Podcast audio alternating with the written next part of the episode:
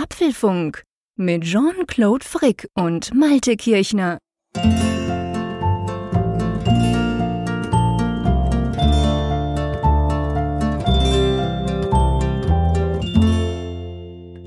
Apfelfunk 168 aufgenommen, ausnahmsweise am Dienstag, 7. Mai. Das ist aber nicht die einzige Ausnahme oder die einzige Änderung, die wir in diesem Apfelfunk haben. Denn es gibt eine kleine personelle Änderung. Sie ist allerdings glücklicherweise dann nur temporär, also jetzt glücklicherweise im Sinne von, dass der liebe Jean-Claude wieder zurückkommt. Er ist nämlich leider erkrankt, er hat Magen-Darm und äh, ja, da haben wir ihm Bettruhe verordnet. Und damit ihr jetzt nicht dann, dann einschlaft, dass ich hier im Monolog rede, haben wir uns einen super Gast geholt. Ihr kennt ihn. Hallo nach, ja, St. Gallen. Ja, halli, hallo Malte. Das ist jetzt äh, erstaunlich, dass ich jetzt hier im Apfelfunk gelandet bin. Eigentlich wollte ich das ja immer vermeiden, aber und den Apfelfunk in Ruhe hören und jetzt äh, ich habe fast vergessen zu sprechen, weil ich so schon so im Hörmodus war. Malte spricht, jetzt kommt dann gleich Jean-Claude. Und äh, oh, jetzt musst du ja. Ja, das ist ganz ungewohnt. Ja, ja, das, das, das kann ich mir vorstellen. Also für mich ist es so nach 168 Folgen auch ein recht ungewöhnliches Erlebnis, dass eben nicht Jean-Claude in der Leitung ist. Aber ich bin erstmal sehr dankbar, Raphael, dass du an, gerade an diesem hektischen, anstrengenden Tag heute dann die Zeit gefunden hast, so ganz spontan. Das war wirklich eine Sache von wenigen Stunden wo ich dich angefragt habe, ob du Lust und Zeit hast, im Apfelfunk dabei zu sein, dass du gesagt hast, das kannst du einrichten, denn wir haben ja auch heute die Google I.O. gehabt und du warst dann noch bis in die späten Abendstunden aktiv. Wie geht's dir denn? Ja, genau. Ich habe für unseren Zeitungsverlag in der Schweiz die Google I.O. live getickert. Das dauert jeweils zwei Stunden, ist ziemlich anstrengend. Danach bist du eigentlich flach. Aber dann, äh, kurz bevor es losging, habe ich da auf der Apple Watch gesehen, Malte schreibt, oh, oh Jean-Claude ist, oh nein. Und äh, da ich äh, ja jetzt neuerdings Spaß am Podcast habe, habe ich gesagt sofort, ja, ja, komm, das, das geht schon irgendwie. Und äh, ich glaube, das wird auch irgendwie gehen. ja, schauen wir mal, wie wir das hinkriegen. Also wie gesagt, ein Tag früher aufgenommen, falls also eine spannende News sich noch so am Mittwoch im Laufe des Tages ereignet hat und ihr wundert euch, dass die nicht hier reinkommt. Das liegt an mir, nicht an Jean-Claude. Das, das liegt nämlich daran, dass ich nämlich diese Woche wieder unterwegs bin in Berlin und am Mittwoch, wenn wir eigentlich aufnehmen, dann eben nicht aufzeichnen kann. Deshalb konnten wir eben auch nicht verschieben mit Jean-Claude. Das war schwierig. Mussten also heute am Dienstag aufnehmen. Das zweite, wie gesagt, Jean-Claude leider krank. Wir wünschen gute Besserung an dieser Stelle. Stimmt, dem schließe ich mich noch an. Äh, gute Besserung von, von St. Gallen nach Bern, auch obwohl das nicht ganz so weit ist. genau, ja, bei mir ist es ja wirklich dann so die riesige Distanz. Wobei momentan hier auch äh, im, im, Norden, das ist äh, ganz kurios, äh, kursiert das auch sehr stark, was ja, was ihn ereilt hat. Also das ist, das scheint jahreszeitlich bedingt zu sein. Es ist ja auch jetzt irgendwie so wieder so kalt geworden. Ich glaube, da, da gedeiht auch dieser ganze, ich sag's mal einfach so Mist, dann ganz schlimm. Ja, im Zeierhaushalt ist es nicht besser. Ich habe eine üble Bindehautentzündung hinter mir. Ich sehe jetzt halbwegs wieder aus den Augen raus und die Junioren haben gerade beide Windpocken. Also ich kann mitreden. Ja, ja, bei mir im Hause auch. Meine Frau ist auch krank gewesen jetzt in den letzten Tagen. An mir ist es Gott sei Dank vorbeigegangen bislang. Toi, toi, toi, ich klopf mal hier auf Spanholz. Ja, Machen wir darunter einen Punkt vorläufig. Ähm, eine Sache, die wir noch ansprechen wollen zu Beginn dieser Sendung, das ist ein witziger Tipp, den wir bekommen haben. Und zwar, wir haben ja Apfelfunk Frankfurt 2.0, wo du ja auch dabei bist, Raphael. Auch das äh, freut mich ja ganz besonders. Ja, genau, da freu, ich freue mich schon riesig drauf. Äh, dass ich jetzt schon vorher im Apfelfunk zu Gast bin, ist natürlich eine kleine Überraschung, auch für mich. Das, so ein bisschen Training dann für, on, für die, das On-Stage-Erlebnis dann im, im Juli. Am, am 27. ist es ja soweit und einer unserer Hörer, der ein, ein Ticket gewonnen hat, der teilte uns freudig über Twitter mit, ich habe das Ticket jetzt schon in meine Wallet-App auf dem iPhone hinterlegt. Und ich war im ersten Moment etwas stutzig und dachte, Moment mal, wie geht das denn? Das haben wir ja gar nicht irgendwie vorbereitet, dass das möglich ist. Wir haben im letzten Jahr tatsächlich auch dann immer mal wieder die Frage bekommen, warum kann ich denn euer Ticket, warum kann ich das nicht jetzt in meiner Wallet-App hinterlegen? Ich hatte das dann auch geprüft, weil dieses System habe ich ja mal so ein bisschen selber programmiert. Und ähm, ja, das, das ist dann doch recht aufwendig gewesen, das zu implementieren. Also haben wir es dann sein gelassen. Er hat allerdings einen wunderbaren Weg gefunden, der auch übrigens für viele Kundenkarten möglich ist, die man ja manchmal auch im Portemonnaie hat. Und die App dazu, die heißt Pass to You. Wir verlinken das in den Show Notes. Also von der habe ich vorher noch gar nicht gehört. Ich dachte eigentlich immer, dass das ginge nur wirklich über diesen offiziellen Weg.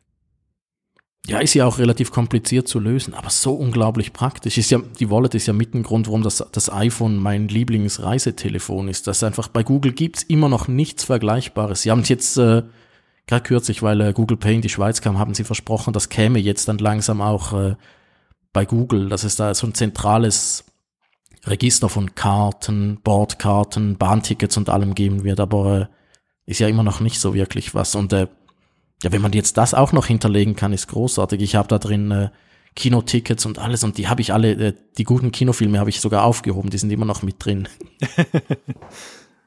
ja, ja, ich habe auch schon so manche Karte habe ich da hinterlegt im Wallet. Das ist schon eine ganz gute Sache. Und wenn man sich dann vorstellt, dass man da jetzt auch alles Mögliche drin hat, das würde mein Portemonnaie auch deutlich entlasten, weil es gibt ja doch hier und da mal so eine, so eine Kaffeekarte, die man hat mit irgendeinem so Code drauf oder wirklich so eine, so eine Handelskarte, die man irgendwie mal gekriegt hat. Und das, das ist eine nützliche Sache. Also Pass to You, witziger Tipp. Und ja, ich wollte schon sagen, Jean-Claude, Raphael von. Darfst mir auch Jean-Claude sagen, ich reagiere auf alles. du bist der Ersatz Jean-Claude in dieser Folge dann. Wollen wir mal zu den Themen kommen dieser Ausgabe? Das ist doch ein guter Vorschlag und ich würde gleich sagen, wir fangen mit äh, dem an, was ich vorhin zwei Stunden lang äh, mir angeschaut habe, nämlich die Google I.O., die Entwicklermesse.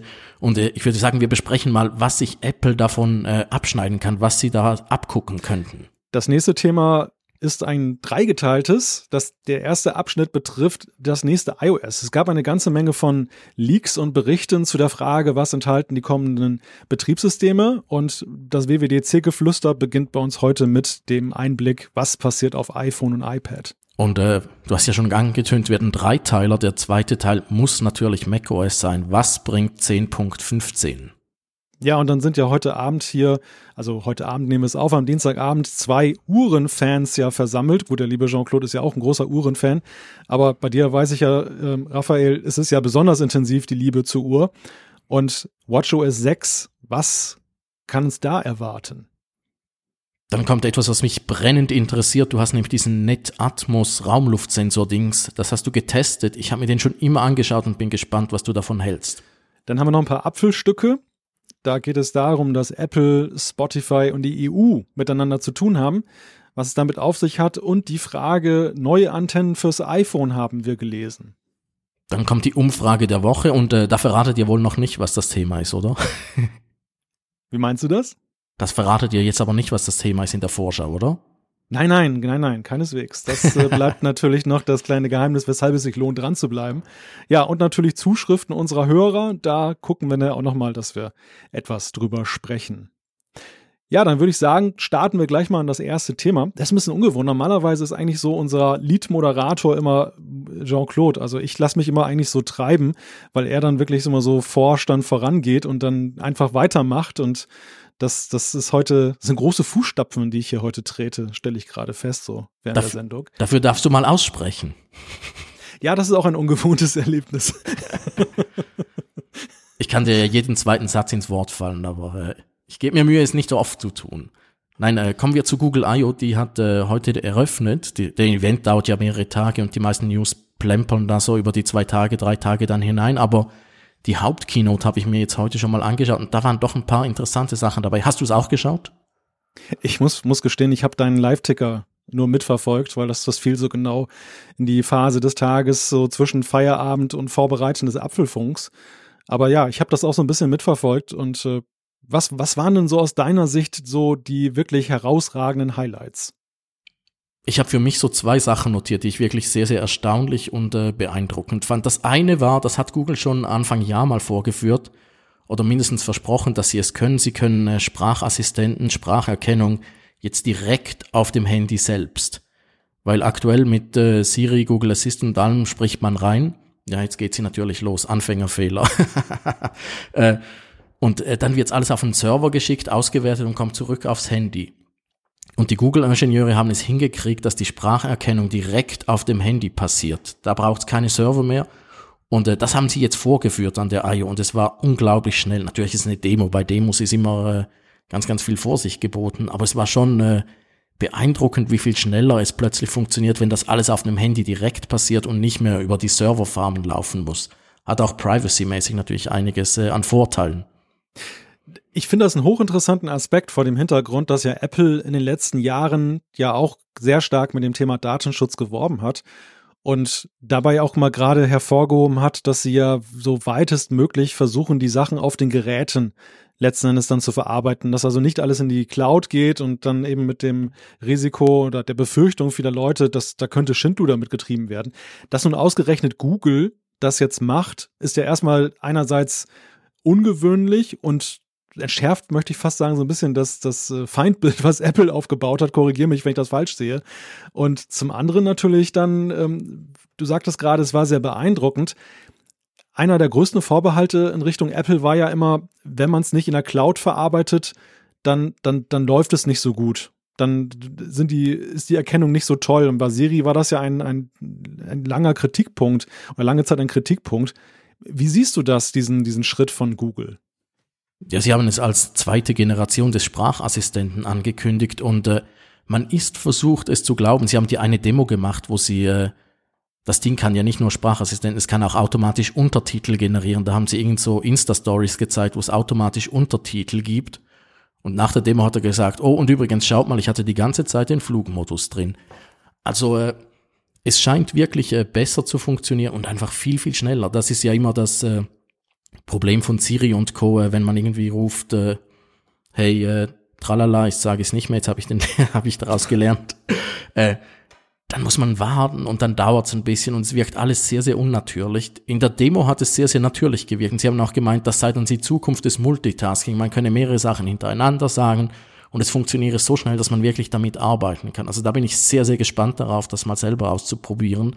Anfangs kommt es aber, so viel ich verstanden habe, sie haben sich da etwas wolkig ausgedrückt, erstmal nur in den neuen Pixel-Handys. Ich bin nicht sicher, ob sie die aktuellen Pixel-Handys meinen oder erst die, die dann äh, im September kommen werden. Aber warum macht Google das? Ist das jetzt so in erster Linie aus Performance-Gründen, weil in der Lebensrealität der meisten Menschen die Verbindung manchmal nicht so gut ist und dann wird es einfach schneller verarbeitet, dann, dann hast du eben schneller eine Reaktion, wenn du etwas einsprichst. Oder ist das das neue Trendthema Datenschutz? Weil ich erinnere mich jetzt vor kurzem war ja auch die Entwicklerkonferenz von Facebook. Da hat sich Mark Zuckerberg ja auch als der große Datenschützer der Welt dann da dargestellt. Ist das vielleicht so ein neues Trendthema, so wie Nachhaltigkeit? Auf jeden Fall. Also da haben die Marketingabteilungen und PR-Spezialisten der großen Firmen, von denen sie ja tonnenweise haben, sicher gesagt, jetzt müsst ihr das äh, aufdrehen. Apple hat ja da vorgemacht und äh, Google und Facebook ziemlich schlecht aussehen lassen. Und äh, Google hat aber natürlich auch äh, in Sachen künstliche Intelligenz sind sie allen ein bisschen voraus und jetzt haben sie halt das als erstes aus dem Hut gezaubert und äh, können jetzt im Gegenzug Apple ein bisschen die Show stehlen, weil ich wette, das ist bei Apple äh, ganz, ganz hoch auf der Prioritätenliste, äh, Siri on Device und äh, dass Google da jetzt zuerst war, das wird äh, die Leute in Cupertino sehr, sehr wurmen. ja, das glaube ich auch. Das glaube ich auch. Also gerade weil sie ja das auch mit dem Thema Datenschutz ja auch so immer jetzt herausgekehrt haben. Und da ist es ja tatsächlich so, dass es jetzt erstmal so wirkt, als wenn Google ihnen da eine ganze Nasenlänge voraus ist. Andererseits, mit bei mir wurden ja auch gleich wieder Erinnerungen wach an diesen ja, an diesen digitalen Butler, den, den Google da auf einer der letzten I.O.s vorgestellt hat, der für dich dann den Friseurtermin abmacht. Ach, du das meinst Duplex, das war letztes Duplex. Jahr. Duplex, ja, das, das war ja so ein Ding, das, das haben die da so unter Laborbedingungen da nur gezeigt. Das war ja, glaube ich, dann vorweg produziert. Wie, wie schätzt du das ein? Ist, wie viel ist bei Google Show und wie viel ist authentisch? Bei Duplex war es äh, damals mehr Show als nötig gewesen wäre. Es hätte, glaube ich, schon funktioniert, aber sie haben da ein bisschen übervorsichtig alles voraufgezeichnet und sind damit übel auf die Nase gefallen. Da haben ihnen dann alle vorgerechnet, dass alles Betrug ist und äh, inzwischen funktioniert es ja einigermaßen, das Ganze. Äh, dieses Mal, äh, das ist natürlich noch schwieriger zu beurteilen, weil äh, das sprechen sie einfach auf ein Handy rein und da kommt eine Antwort zurück. Das könnten sie alles eintrainiert und vorprogrammiert haben. Aber ich glaube schon, dass, das, dass sie da sehr, sehr nah dran sind, aber noch nicht ganz, weil sonst äh, würden sie es jetzt äh, vorstellen und nicht äh, irgendwann Ende Jahre auf irgendwelchen Geräten. Hm. Ja, ja, den Eindruck habe ich auch. Also das, gut, ich meine, die, die, die Hersteller stellen sich ja alle immer positiv dar und es ist ja auch bei Apple manchmal idealisiert. Aber ich, ich finde halt bei Google, nach meinem Gefühl ist es dann etwas verdächtiger immer schon, ob, wie viel dann schon tatsächlich davon nutzbar ist. Aber gut, es ist auf jeden Fall eine interessante Neuigkeit gewesen. Das zweite Thema war, oder was ja herausragend war, war diese Sache mit den Heimgeräten und der Benennung. Ja, was genau. hat es damit auf sich? Da haben sie mich wirklich überrascht. Äh, sie haben äh, das, ihre ganze Heimsparte, also in äh, Google Home Hub, Google Home und wie die Dinge alle heißen, die heißen künftig nicht mehr Google irgendwas, die heißen künftig alle Nest. Ich glaube, ihr erinnert euch noch, Nest war einmal dieses Startup, was diesen Thermostat und diese Rauchmelder gemacht hat. Dann hat das Google für Milliarden gekauft. Dann hat es nicht mehr so wirklich funktioniert. Dann hieß es irgendwann letztes Jahr, Nest wird jetzt in Google Hardware integriert und dann dachte man, ja, das war's jetzt mit Nest. Und äh, jetzt das große Nest-Comeback und äh, das Erstaunlichste am Ganzen ist, dass Google seinen eigenen Markennamen aufgibt zugunsten von Nest. Kann man sich jetzt sagen, das haben einfach die Marketingstrategen gesagt, das funktioniert so besser, aber ist natürlich ein starkes, starkes Signal. Äh, warum gibt Google seine eigene Marke auf, wenn es darum geht, in die Häuser zu gehen? Finden es die Leute vielleicht unheimlich Google zu haben und wollen lieber Nest? Also ich bin da wirklich, äh, das habe ich überhaupt nicht erwartet und ich saß da so am Live-Ticker und hat sich so ein bisschen abgezeichnet, dass sie den Namen ändern. Dachte ich, habe ich das jetzt richtig gehört? Und danach haben sie es wirklich gemacht und äh, also ihr merkt es auch, ich bin da immer noch ein bisschen baff und weiß nicht so recht, wie ich das einordnen soll, aber ist eigentlich schon ein ganz äh, starkes Signal äh, in Richtung, äh, wir müssen da unseren Markennamen verschwinden lassen. Oder wie hast du das, wie nimmst du das wahr? Also wenn ich das jetzt so im Kontext setze zu dieser Spracherkennungssache, würde ich sagen, das sieht für mich sehr stark eben nach deiner Vermutung aus, dass, dass sie tatsächlich diesen, diesen Namen loswerden wollen. Also nicht natürlich gänzlich, aber eben in diesem Kontext. Also dieses, ich, ich, ich pack mir jetzt nicht Google dahin, weil Google ist böse, Google hört mit und, und speichert alles auf den Servern und Nest, das klingt ja irgendwie anders. Und ähm, das, das würde gut zu dieser Spracherkennungssache passen, dass sie einfach dann sagen, okay, Privacy, wir wollen halt signalisieren, dass wir da jetzt ein anderes Verhältnis zu aufbauen zu dem Thema, dass wir diese Bedenken ernst nehmen und dass wir eben uns positionieren wollen. Aber man muss ja vielleicht auch mal sagen, das ist ja auch ein kleiner Erfolg Natürlich wird Apple das selber nicht so sehen, aber es zeigt ja doch, wie sehr dieser Gedanke, den, den Apple ja lange Zeit eben dann immer rausgehauen hat, wie, wie sehr der verfangen hat mittlerweile. Dass eben das Thema Datenschutz tatsächlich eine Wertschätzung erfährt. Natürlich ist das nicht der Verdienst von Apple alleine. Das ist ja eher dann die Sache, dass das medial immer wieder dann gespielt wurde, das Thema. Und auch gerade ja Amazon sich da auch nicht gerade mit Ruhm bekleckert hat in letzter Zeit, dass die Leute eben diese Sensibilität gewonnen haben. Aber am Anfang wirkte es ja sehr lange so und wir haben ja auch im Apfelfunk häufig mal darüber diskutiert, als wenn Datenschutz eher so ein Liebhaberthema ist, als wenn das so im, im, Marketing eigentlich nicht funktioniert. Die Leute wollen gute Funktionalität, die wollen, dass das irgendwie toll läuft und egal, wo die Daten hingehen. Das hat sich gedreht, oder? Das hat sich unglaublich gedreht und da muss man wirklich Apple gratulieren. Die haben das sehr, sehr früh ge äh, gemerkt, dass da der Wind in diese Richtung geht. Und es ist natürlich auch äh, Wind in ihre Segel, weil äh, Apple hat all diese Datenverarbeitungssachen haben sie gar nicht. Böse Zungen haben mal behauptet, das Wording bei Apple habe gedreht, als ihre eigenen Werbepläne den Bach runtergingen, aber äh, das ist vielleicht ein bisschen gar gemein. Aber äh, im Moment haben sie halt wirklich nichts, was äh, ist ja auch dasselbe mit dem neuen europäischen Datenschutzgesetz. Wie heißt das nochmal? GDP? Oh, ah, ich bin so schlecht in DSGVO. Aber bei euch heißt nochmal, ich habe die englische Abkürzung ja. und du hast GDPR, glaube ich, oder so, ne? Das, ja, ja, GDPR, genau heißt. GDPR, ja, okay. Ja, genau. Wie heißt das auf Deutsch? Äh, Datenschutzgrundverordnung. so ein schönes deutsches langes Wort. Da, da, kann man die Amerikaner zum Lachen mitspringen. Ja, das ist großartig. Und das, das war natürlich auch ein äh, Penalty für Apple, weil äh, sie mussten eigentlich gar nicht viel ändern. Das hatten sie eigentlich alles schon, was da gefordert wurde. Haben sie natürlich danach auch äh, ausgekostet und überall rum erzählt. Ja gut, ich meine, strategisch ist es ja so, sie, sie genießen jetzt eine hohe Glaubwürdigkeit, weil sie das Thema ja besetzt haben zu einer Zeit, als es noch gar nicht so pressierte. Alle anderen sind ja jetzt eher so unter der Opportunistenflagge unterwegs, gerade Facebook.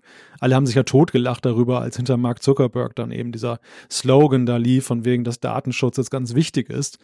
Und da ist das Apple dann natürlich dann besser unterwegs und ich bin da bei dir, dass das eben sehr dass sie da sehr wegweisend unterwegs waren und, und sie haben das ja sehr stark, sehr, sehr stark forciert. Es gab ja dann eben auch diese Geschichte es fällt mir der Fachterminus gerade nicht ein, mit der Datenübermittlung, wo sie irgendwie so Nonsensdaten mit reinmischen, damit dann eben bei ihnen wirklich nur dann eben das Relevante ankommt und nicht irgendwelche anderen Daten ausgewertet werden können. Sie haben es optisch signalisiert in der Software. Es gibt ja da dieses Männchen, was dann immer signalisiert, pass auf, jetzt hat es irgendwas mit Datenschutz zu tun. Also da sind sie ja schon wirklich sehr weit. Ja, und sie waren auch wirklich halt sehr früh. Also ich erinnere mich noch an Interviews mit äh, Steve Jobs, wo er schon gesagt hat, ich will diesen Mist alles gar nicht, ich will, ich will das nicht sehen. Und äh, ich will mich damit nicht auseinandersetzen müssen. Wir wollen das alles gar nicht. Ich habe das, es muss, ich glaube, es war ein Interview mit Walt Mossberg und äh, Kara Swisher irgendwann. Ja, wann war das etwa an ihrer Konferenz? Das muss äh, 09 oder vielleicht 10 gewesen sein. Also schon ein Weilchen her, aber da hat er sich auch schon sehr, sehr klar geäußert. Und äh, jetzt, jetzt zieht halt die ganze Firma nach und Tim Cook erzählt das wirklich mantramäßig immer und bei jeder Gelegenheit. Ich glaube, der hat kein Interview in den letzten zwei, drei, vier, fünf Jahren gegeben, wo er nicht Privacy mindestens dreimal gesagt hat. Ja, und ein Punkt finde ich, der ja auch sehr überzeugend wirkt. Also unabhängig mal davon der Frage, ob es wirklich so ist. Natürlich muss man ja Werbeaussagen immer mit einer gewissen Vorsicht betrachten. Aber wenn ich so mit Apple zu tun hatte und habe dann auch mal kritisch nachgefragt, habe gesagt, naja, es kann ja jeder sagen, dass einem Datenschutz wichtig ist, dann kam eigentlich immer so diese Antwort, ja, aber schau dir mal die Geschäftsmodelle an. Also bei den anderen Konzernen ist es eben so, die leben ja von den Daten, die, die, die arbeiten mit den Daten. Uns ist das völlig egal, wir verkaufen Geräte. Und das, das finde ich ist so ein Punkt, ja, da sind sie natürlich schon ganz gut unterwegs. Andererseits, kleines Aber, wie siehst du das mit Blick auf die Zukunft, wenn, wenn Services immer wichtiger werden? Dann, dann werden ja auch Daten wichtiger. Ich meine, wenn du so einen so TV-Dienst machst, einen News-Dienst, ähm, je, je besser diese Filterblase identifiziert wird und je, je, sag mal, je passender der Nutzer mit, den, mit dem Stoff versorgt wird, den er haben möchte, desto besser. Aber der, der, ja, der Antriebsmotor dafür sind ja letztendlich die Daten. Ja, da haben sie auch äh, ziemlich klar den Riegel geschoben. Ich saß ja da in Cupertino, als sie all diese Services vorgestellt haben und bei jedem Programmpunkt kam danach noch eine, eine Folie auf der Wand, wo stand, äh, alles ist private, äh, wir werden nichts aus. Äh, oder mindestens äh, keine direkten Daten. Also was sie genau machen, ist ja noch nicht so ganz klar, auch wie die ganzen Dienste drumherum. Aber überall haben sie immer betont, äh, bei uns ist alles private. Video ist private, News ist private, äh, was, was, was haben sie noch? Äh, Games ist auch private, da werden auch keine Daten erfasst.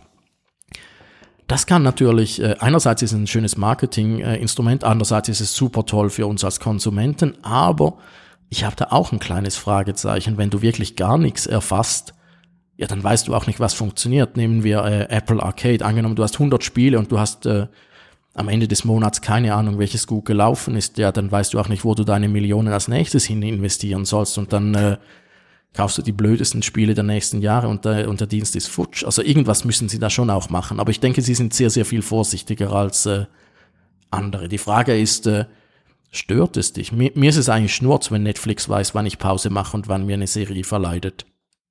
Da bin ich sehr schmerzfrei. Ja, das ist ja in der Tat die Frage. Aber so, es ist ja, es erinnert ein wenig ja an diese Goldgräberstimmung mit dem Öl. So, als das Öl entdeckt wurde. Da war es einem ja auch erstmal egal. Alle Ölquellen wurden erschlossen. Es sprudelte überall und dann merkte man, aha, das, das erzeugt Umweltschäden. Und dann wurde ja geguckt, dass das Ganze irgendwie dann sowohl mit Gesetzen, was das, was das, äh, ja, Anzapfen von solchen Ölquellen anging, dann eben dann reglementiert wurde. Andererseits ja eben aber auch, dass so Selbstverpflichtungen der Konzerne eben imagemäßig dann kamen nach dem Motto, naja, Öl wollen wir jetzt auch nicht als, als Dreckschleuder letztendlich dann darstellen. Und so, so ähnlich sehe ich das etwas auch mit den Daten. Also ist diese, diese anfängliche Pionierstimmung nach dem Motto, Hauptsache es sprudelt, ist so vorbei und es geht so ein bisschen in das, das Zeitalter der Reglementierung und gleichzeitig auch Selbstbeschränkung, oder? Ja, sehe ich gleich. Bei Google finde ich es besonders spannend. Die sagen ja auch immer, wir brauchen immer weniger und äh, nur noch sehr präzise. Einerseits, weil sie natürlich schon sehr, sehr viel haben und anhand von dem schon sehr, sehr viel wissen. Aber andererseits glaube ich auch, weil sie inzwischen wirklich wissen, was sind nützliche Daten und was ist einfach nur Lärm und Nützdings. Ich glaube, da wird, da wird schon ein bisschen ausdifferenziert. Die Probleme sind ja meistens irgendwelche kleinen, kleinen Anbieter, die einfach mal alles sammeln und dann irgend auf einer öffentlichen Plattform auch noch unverschlüsselt deponieren.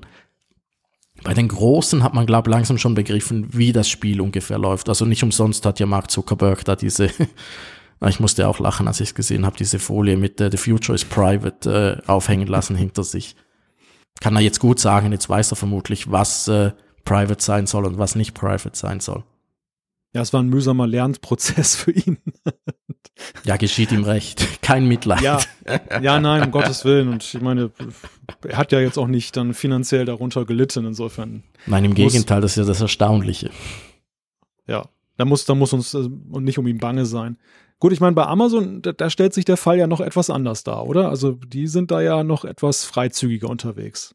Ja, Amazon ist natürlich ganz, ganz spannend mit, äh, sie haben ja halt diese Lautsprecherkategorie haben sie geprägt und äh, sie sind natürlich überall mit drin und äh, also bei ihnen, da bin ich ganz, ganz gespannt, was da, was da in den nächsten Jahren ja kommt. Äh, einerseits sammeln sie unglaublich viel, andererseits verkaufen sie unglaublich viel.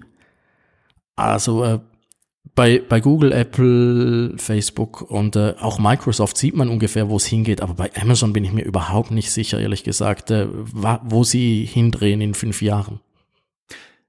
Kommen wir noch zu einem Aspekt, bevor wir, glaube ich, dann mal zum, zum nächsten Thema kommen. Das ist ja der Ausblick auf die nächste Android-Version. Und dabei ist mir vor allem ein Wort so ins Auge gestochen, eine Folie, auf der stand Dark Mode. War das so, ist das so der, das, das, der Slogan dieses Jahres, das Jahr des Dark Modes? Ich hätte gewettet, du sagst Foldable. Äh, die Folie gab es nämlich auch. Oh Gott. das haben sie sogar als erstes gebracht und haben gesagt, äh, viele Hersteller bringen dieses Jahr dann äh, Falthandys raus und äh, Android Q sei dann perfekt optimiert dafür. Äh, mal schauen, wie viele Handys dann wirklich sind. Aktuell sieht's ja äh, Samsung war Samsung hat ja heute mitgeteilt, dass alle Bestellungen des Galaxy Fold storniert werden, außer man äh, bestehe darauf, die Bestellung aktiv zu halten. Also äh, pff, also so, so gern ich mein äh, Fold-Testgerät eine Woche lang hatte, äh, da mache ich mir wirklich keine Illusion. Ich glaube, das kommt nicht so bald wieder. Äh, Dark Mode, ja, der kommt dafür überall. Also äh, Android kriegt ihn. Ich, ich wusste gar nicht, dass ihn Android noch nicht wirklich hat, weil äh, bei Android ist ja immer schwierig. Manche Hersteller haben ihn dann trotzdem schon, aber jetzt gibt es ihn offiziell von Google.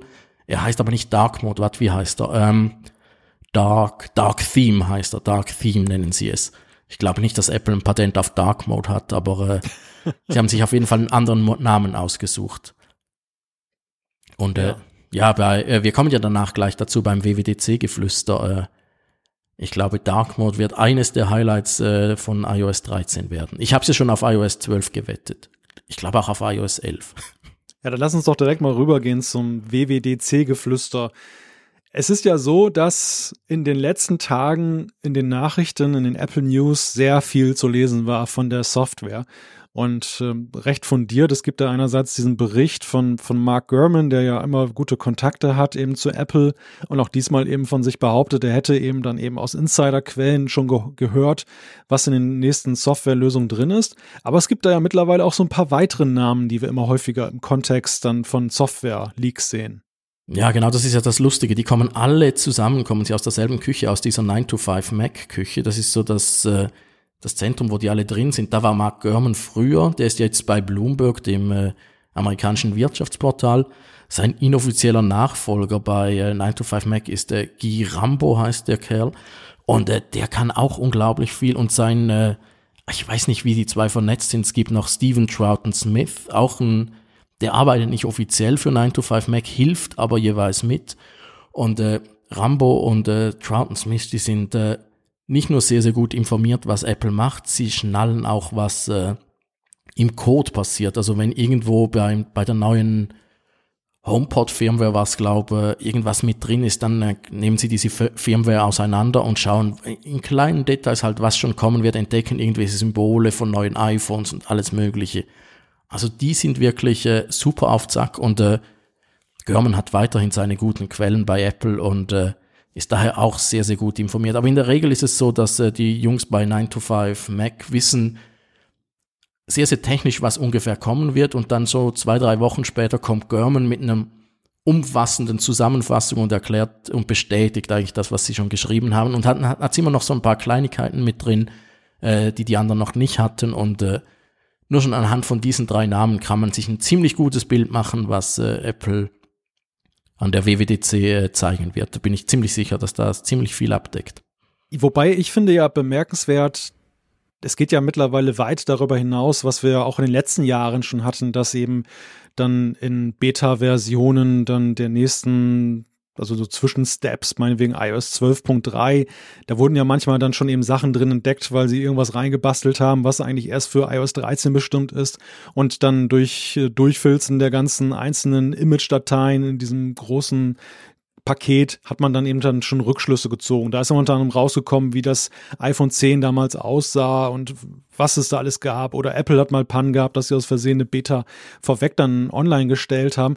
Aber was ich bemerkenswert finde, ist, wie detailliert das jetzt schon wirklich dann so weiter über so Zufallsfunde geht. Also mein Eindruck ist der, und da gab es auch jetzt bei äh, John Gruber so eine Diskussion drüber mit, mit MG Siegler. Die, die beiden waren sich eigentlich relativ einig, dass das muss ein recht ranghoher Mitarbeiter bei oder mehrere ranghohe Mitarbeiter bei Apple sein, die da erzählen, weil ja auch das, das Thema Software ist ja ein sehr stark geschütztes bei, bei Apple. Nicht jeder weiß alles dann in der Firma.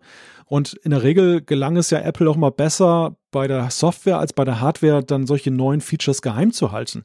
Hat Apple da ein riesen Leak-Problem? Ist ja erstaunlich, weil ich glaube, vor einem Jahr haben sie ja diese äh, Anti-Leak-Maßnahmen nochmal äh, verstärkt und äh, da ist ja auch die Präsentation dann geleakt, wie sie äh, gegen Leaker vorgehen wollen, was ein bisschen peinlich war. Aber diesmal ist wirklich erstaunlich, es ist unglaublich detailliert. Ich, ich, ich kann es mir aus zwei Gründen erklären. Einerseits glaube ich, dass viele von diesen Funktionen, die jetzt auftauchen, eigentlich schon letztes Jahr geplant waren und dann äh, verschoben wurde, weil iOS 12 ja vor allem äh, Bugs und äh, Tempo verbessern sollten und Akku. Und äh, darum sind diese Sachen schon sehr, sehr lang äh, im Unternehmen unterwegs und darum wissen sehr, sehr viele Leute, dass es da ist. Andererseits aber ist es wirklich äh, erstaunlich in dem Ausmaß, wo sie es haben. Und äh, die eine Erklärung ist eben, dass sie irgendwie mehrere hochrangige Mitarbeiter haben, die geplaudert haben. Oder äh, meine Lieblingsverschwörungstheorie, dass sie schon irgendeine frühe Beta haben. Was ich mir wirklich fast nicht vorstellen kann. Aber äh, also in dieser, in dieser Detailgenauigkeit, da musst du eigentlich fast die Software schon in irgendeiner frühen Form oder irgendeine Skizze oder irgendwas musst du haben. Also das ist wirklich äh, erstaunlich. Und äh, für Apple ist es natürlich äh, unglaublich peinlich, dass da so viele Details rausgegangen sind. Also da wird ihre interne Leak-Polizei äh, Überstunden machen. Die haben gut zu tun bis zum Sommer, ja, das glaube ich auch. Ja, es ist, es ist ja auch irgendwie schade aus Konsumentensicht, denn es war ja immer noch so, das Thema Hardware da gab es ja in den letzten Jahren nur noch wenig Überraschung, weil eigentlich alles früher oder später und sei es Stunden vor der Keynote dann wirklich dann detailliert mit Bildern geleakt wurde. Während bei der Software, da hatte Apple ja immer noch so diesen Überraschungsmoment auf seiner Seite. Da war es ja wirklich so, dass es immer noch diese Aha-Erlebnisse gab. Und wir reden ja gleich mal im Detail darüber, was wir alles schon jetzt erfahren haben. Das ist natürlich etwas schade, dass das, dass diese Spannung jetzt auch so allmählich raus ist und ja, das, ja. Äh, ja, ich habe es auch so ein bisschen, äh, in den letzten Jahren hat das zugenommen. Ich schreibe ja immer Vorschauen auf diese Apple-Events auch und äh, die Vorschauen werden immer, meistens kannst du danach, wenn du den äh, Event selber nochmal beschreiben musst für die Zeitung, kannst du eigentlich deine Vorschau nehmen und alle Konjunktive rauswerfen und du hast es. also es ist wirklich erstaunlich, wie viel man vorher weiß und gerade Software erstaunt mich auch. Das können sie eigentlich sehr gut geheim halten, Software und äh, Preise und Timing äh, Geräte, die hergestellt werden irgendwo in China, das ist je länger, je schwieriger geheim zu halten. Aber Software müsste eigentlich funktionieren. Und dieses Mal hat es sehr, sehr schlecht funktioniert. Wobei äh, es gibt noch sehr viele Sachen, die ich gerne wüsste und äh, die noch überhaupt nicht klar geworden sind aus diesen äh, Rambo-Görman-Berichten, die da rumgeistern. Aber da kommen wir jetzt da vorzu dazu. Genau, da steigen wir jetzt direkt mal ein. Der, der erste Punkt ist noch so auf dem ersten Blick am unspektakulärsten, aber interessant, dass ja auch in iOS 13 äh, eine so große Rolle spielen soll noch. Die Software soll die Geräte noch einmal schneller machen und das Thema Bugfixing steht auch im Fokus. Dachte ich persönlich ja, ist mit iOS 12 soweit abgehakt. War auch mein Gedanke, aber dass es nochmal zurückkommt, zeigt einfach, wie wichtig ihnen das ist. Und ich bin, was dann wirklich sehr, sehr spannend wird, ist, äh, wie weit zurück sie die Updates noch ausliefern. Welche iPhones kriegen es noch? Welche kriegen es nicht mehr? Ich werde dann vor dem Event noch eine Liste machen müssen, mit welche Geräte haben es aktuell dass man dann sehr schnell sieht, wer kriegt es nicht mehr, fällt jemand raus. Das letzte Mal bei iOS 12 ist ja nichts rausgefallen, so viel ich es im Kopf habe, was sehr, genau. sehr erstaunlich war. Und äh, wenn es diesmal nochmal um Tempo und Bugs geht, also dann äh, ja Hut ab. Also das haben sie auch ein bisschen gesagt, sie wollen ja ein bisschen Tempo rausnehmen und äh, Bugs wirklich äh, so gut wie möglich verhindern. Vielleicht ist das wirklich jetzt so ein durchgehendes The äh, Thema bei Apple, dass sie das immer noch äh, bei jedem Release nochmal ein bisschen äh, genauer anschauen, weil sie sind ja ein paar Mal äh, übel auf die Nase gefallen. Ich habe die Tage nochmal nachgeguckt, iOS 12 reicht bis, den, bis zum iPhone 5S und dem iPhone SE zurück. Das, das ist deckungsgleich mit der Liste, die iOS 11 auch hatte. Also da haben sie, wie du ja schon sagtest, nichts abgeschnitten. Sonst ist ja mal so, dass ja eine Modellgeneration dann rausfliegt. Und ich habe mir in der Tat die Frage auch gestellt. Eine Kollegin fragte mich nämlich dann jetzt dann äh, diese Woche.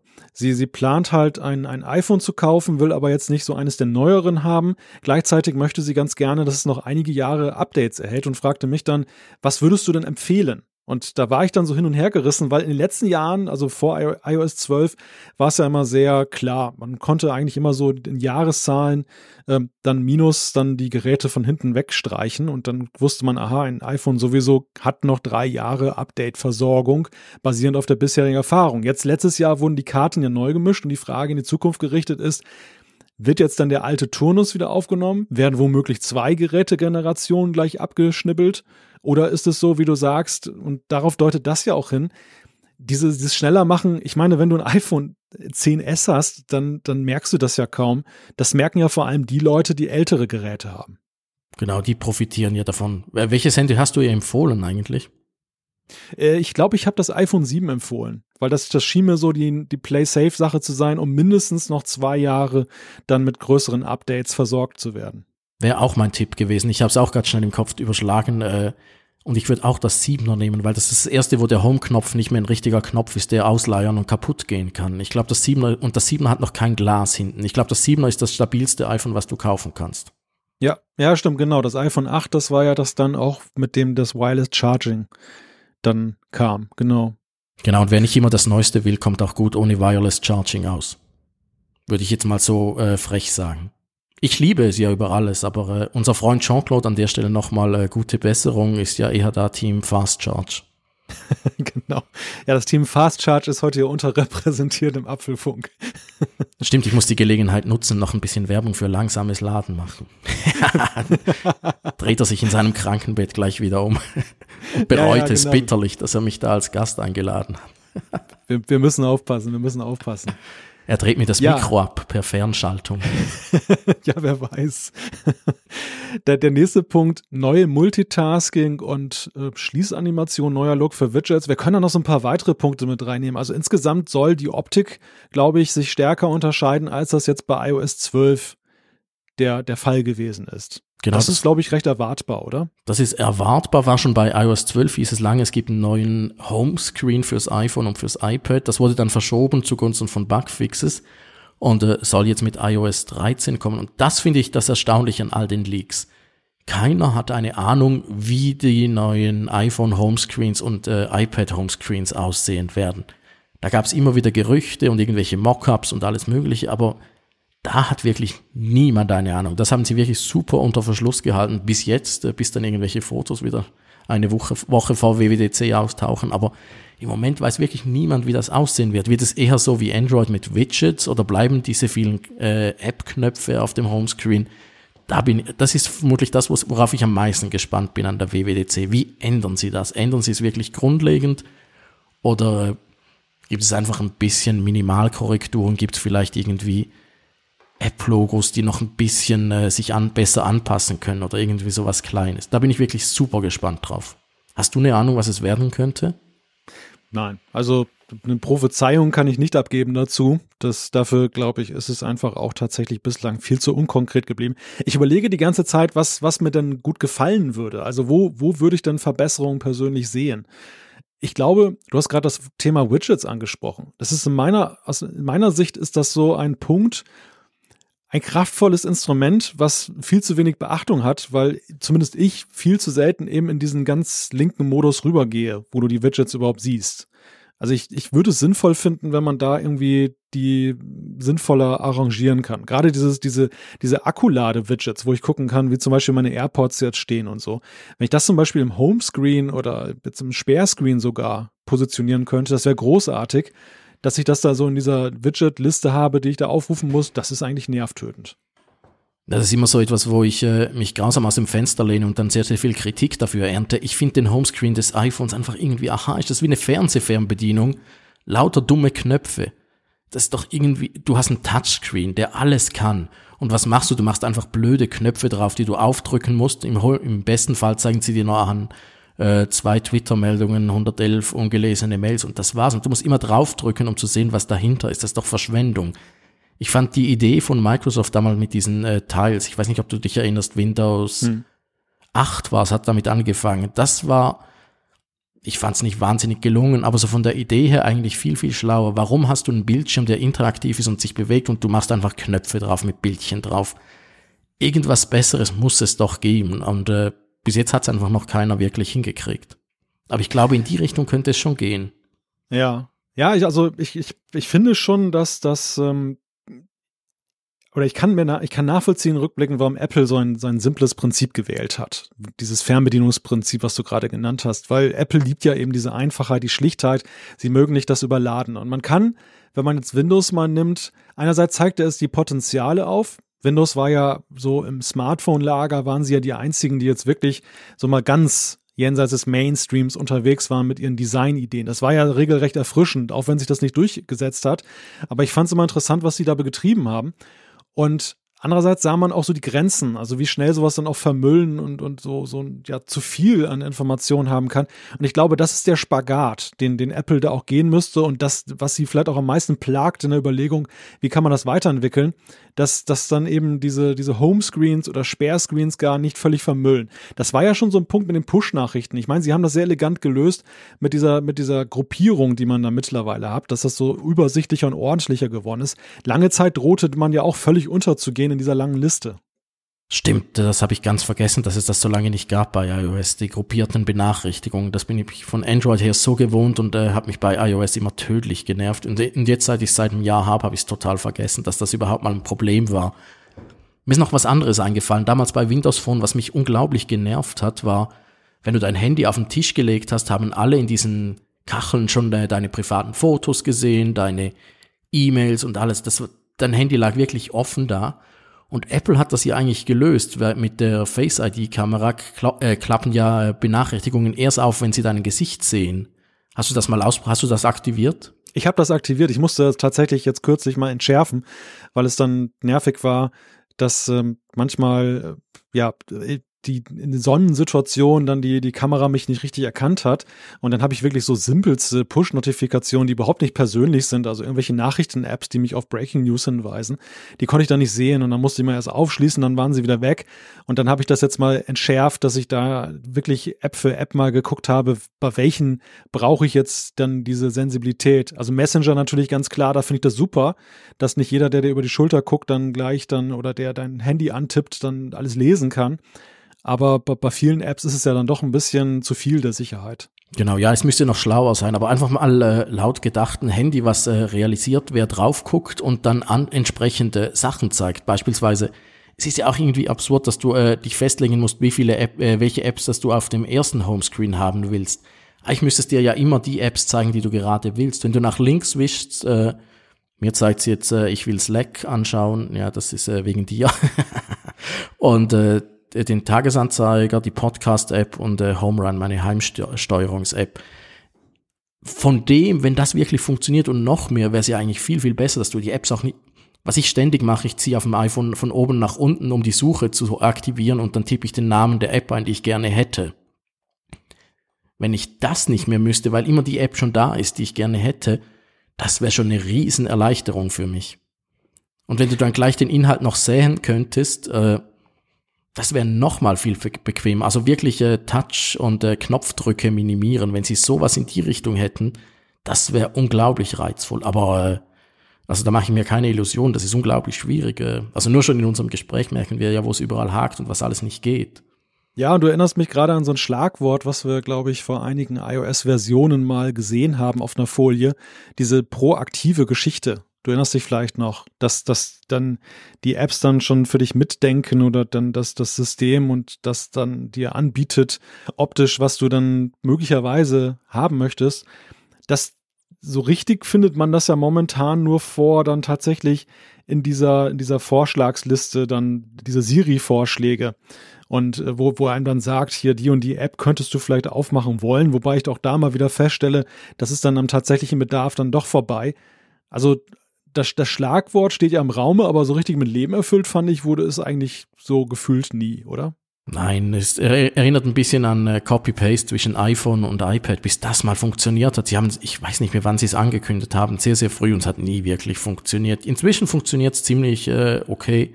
Und äh, auch die App-Vorschläge, manchmal sind sie ganz okay, jetzt im Moment kann ich keinen von denen brauchen. Wenn, wenn das wirklich noch schlauer wird, dann ist es interessant. Äh, selbes mit dem äh, Siri-Zifferblatt auf der Apple Watch. Nutzt du das? Oh Mist, ich habe wieder das verbotene Wort gesagt. Ich muss auf.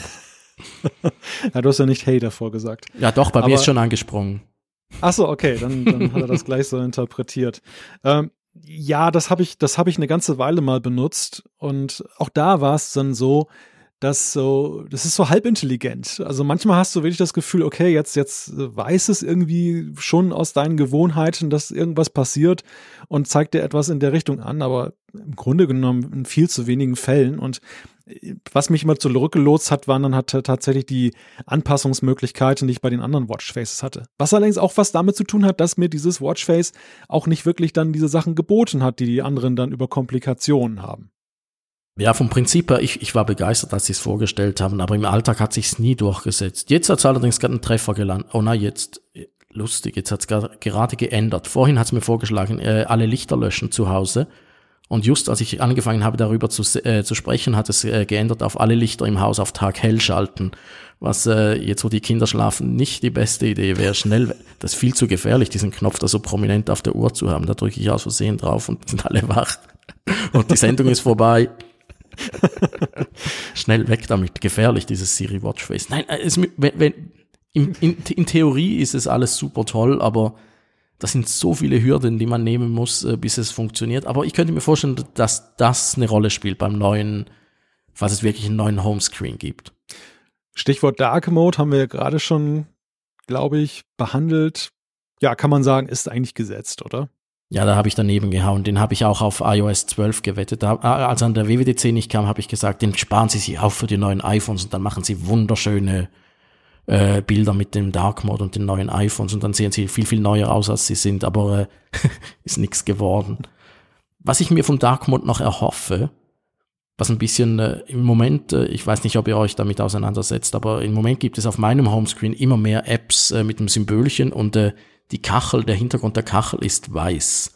Äh, Google Fotos, Apple Fotos, bei mir Pocket, äh, alle Microsoft Apps, äh, Google Apps auch ganz viele. Äh, wenn äh, du den Dark Mode aktivierst, will ich nicht nur, dass das Handy und alle Menüs schwarz werden, ich will auch, dass der Hintergrund von diesen App-Symbolen schwarz wird. Das ja. wäre mein äh, super Wunsch. Du kannst ja bei iOS schon, äh, bei verschiedenen Apps kannst du das, äh, das App-Logo ändern. Aber das ist immer noch sehr, sehr versteckt in den Menüs drin. Wo kannst du zum Beispiel, äh, Apollo, meine äh, Reddit-App, die kann das sehr, sehr cool. Da habe ich eine violette Variante gewählt. Aber wenn das irgendwie automatisch und an einen Dark Mode-Knopf gekoppelt ist, dann wäre das sehr, sehr toll. Ja, Overcast kann das zum Beispiel auch. Da muss man aber, glaube ich, dann so ein Plus-Nutzer sein, der was spendet und dann, dann kann man das Logo entsprechend anpassen das steht und fällt so, also aus Entwicklerperspektive, ich habe ja auch so eine kleine App gemacht, die einen weißen Hintergrund hat. Äh, das, das steht und fällt ja letztendlich mit den APIs für den Dark Mode. Und das ist eigentlich das große Problem momentan. Es gibt ja keinen Dark Mode offiziell. Viele Nutzer haben sich das ja so zu, zu, zurecht gebastelt, dass sie so eine Art Dark Mode haben. Aber ich gehe halt davon aus, dass wenn der Dark Mode in iOS 13 kommt, dass dann entsprechend auch die Entwickler die Möglichkeit haben, dann flexibel darauf zu reagieren. Und dann ist es ja tatsächlich eine recht einfache Geschichte. Wahrscheinlich kann man dann sogar einfach nur sagen im Default, dass es ein, ein Logo für die helle Ansicht gibt und ein, ein Logo für die dunkle. Und dann kann man, wenn man das möchte, noch weitere Varianten in Einstellungen anbieten. Also wenn es das gäbe, kann ich mir vorstellen, dass es sehr, sehr schön ausschaut und schon ein bisschen äh, mit ein bisschen Goodwill schon als neuer Homescreen durchgehen würde, falls sie sonst nichts ändern. Aber es ist in der Tat ja schon interessant, du hast es vorhin gesagt, dass dieser, dieser schwarze Modus dann sehr so spät kommt. Denn der, der kehrt ja eigentlich so einen der größten Vorteile der OLED-Bildschirme, der Premium-Bildschirme so nach außen, dem dieses, dieses wirklich schwarze. Und das, das sieht man ja bei den Apps, die das jetzt schon implementiert haben. Also Dark Mode ist ja nicht ganz gleich Dark Mode. Es gibt ja immer viele, die dann mit anthraziten Hintergründen arbeiten und dann ist es eben so, dass das dann doch noch so ein bisschen leuchtet. Aber wer so einen richtigen schwarzen Dark Mode hat, da kann man ja eben dieses wunderbare Kontrastverhältnis bewundern. Und im Grunde genommen ist Apple ja recht spät dran, dass sie dieses Potenzial, was sie selber mit ihren Bildschirmen da gesetzt haben, auch jetzt mal schöpfen. Ja, bei der Apple Watch waren sie ja da, also das, das habe ich, das fand ich immer sehr, sehr bewundernswert. Bei der ersten Apple Watch schon haben sie den OLED-Bildschirm, die hatte ja schon einen, äh, wunderbar eingesetzt. Man wusste nie, wo hört der Bildschirm auf, wo fängt die Uhr an.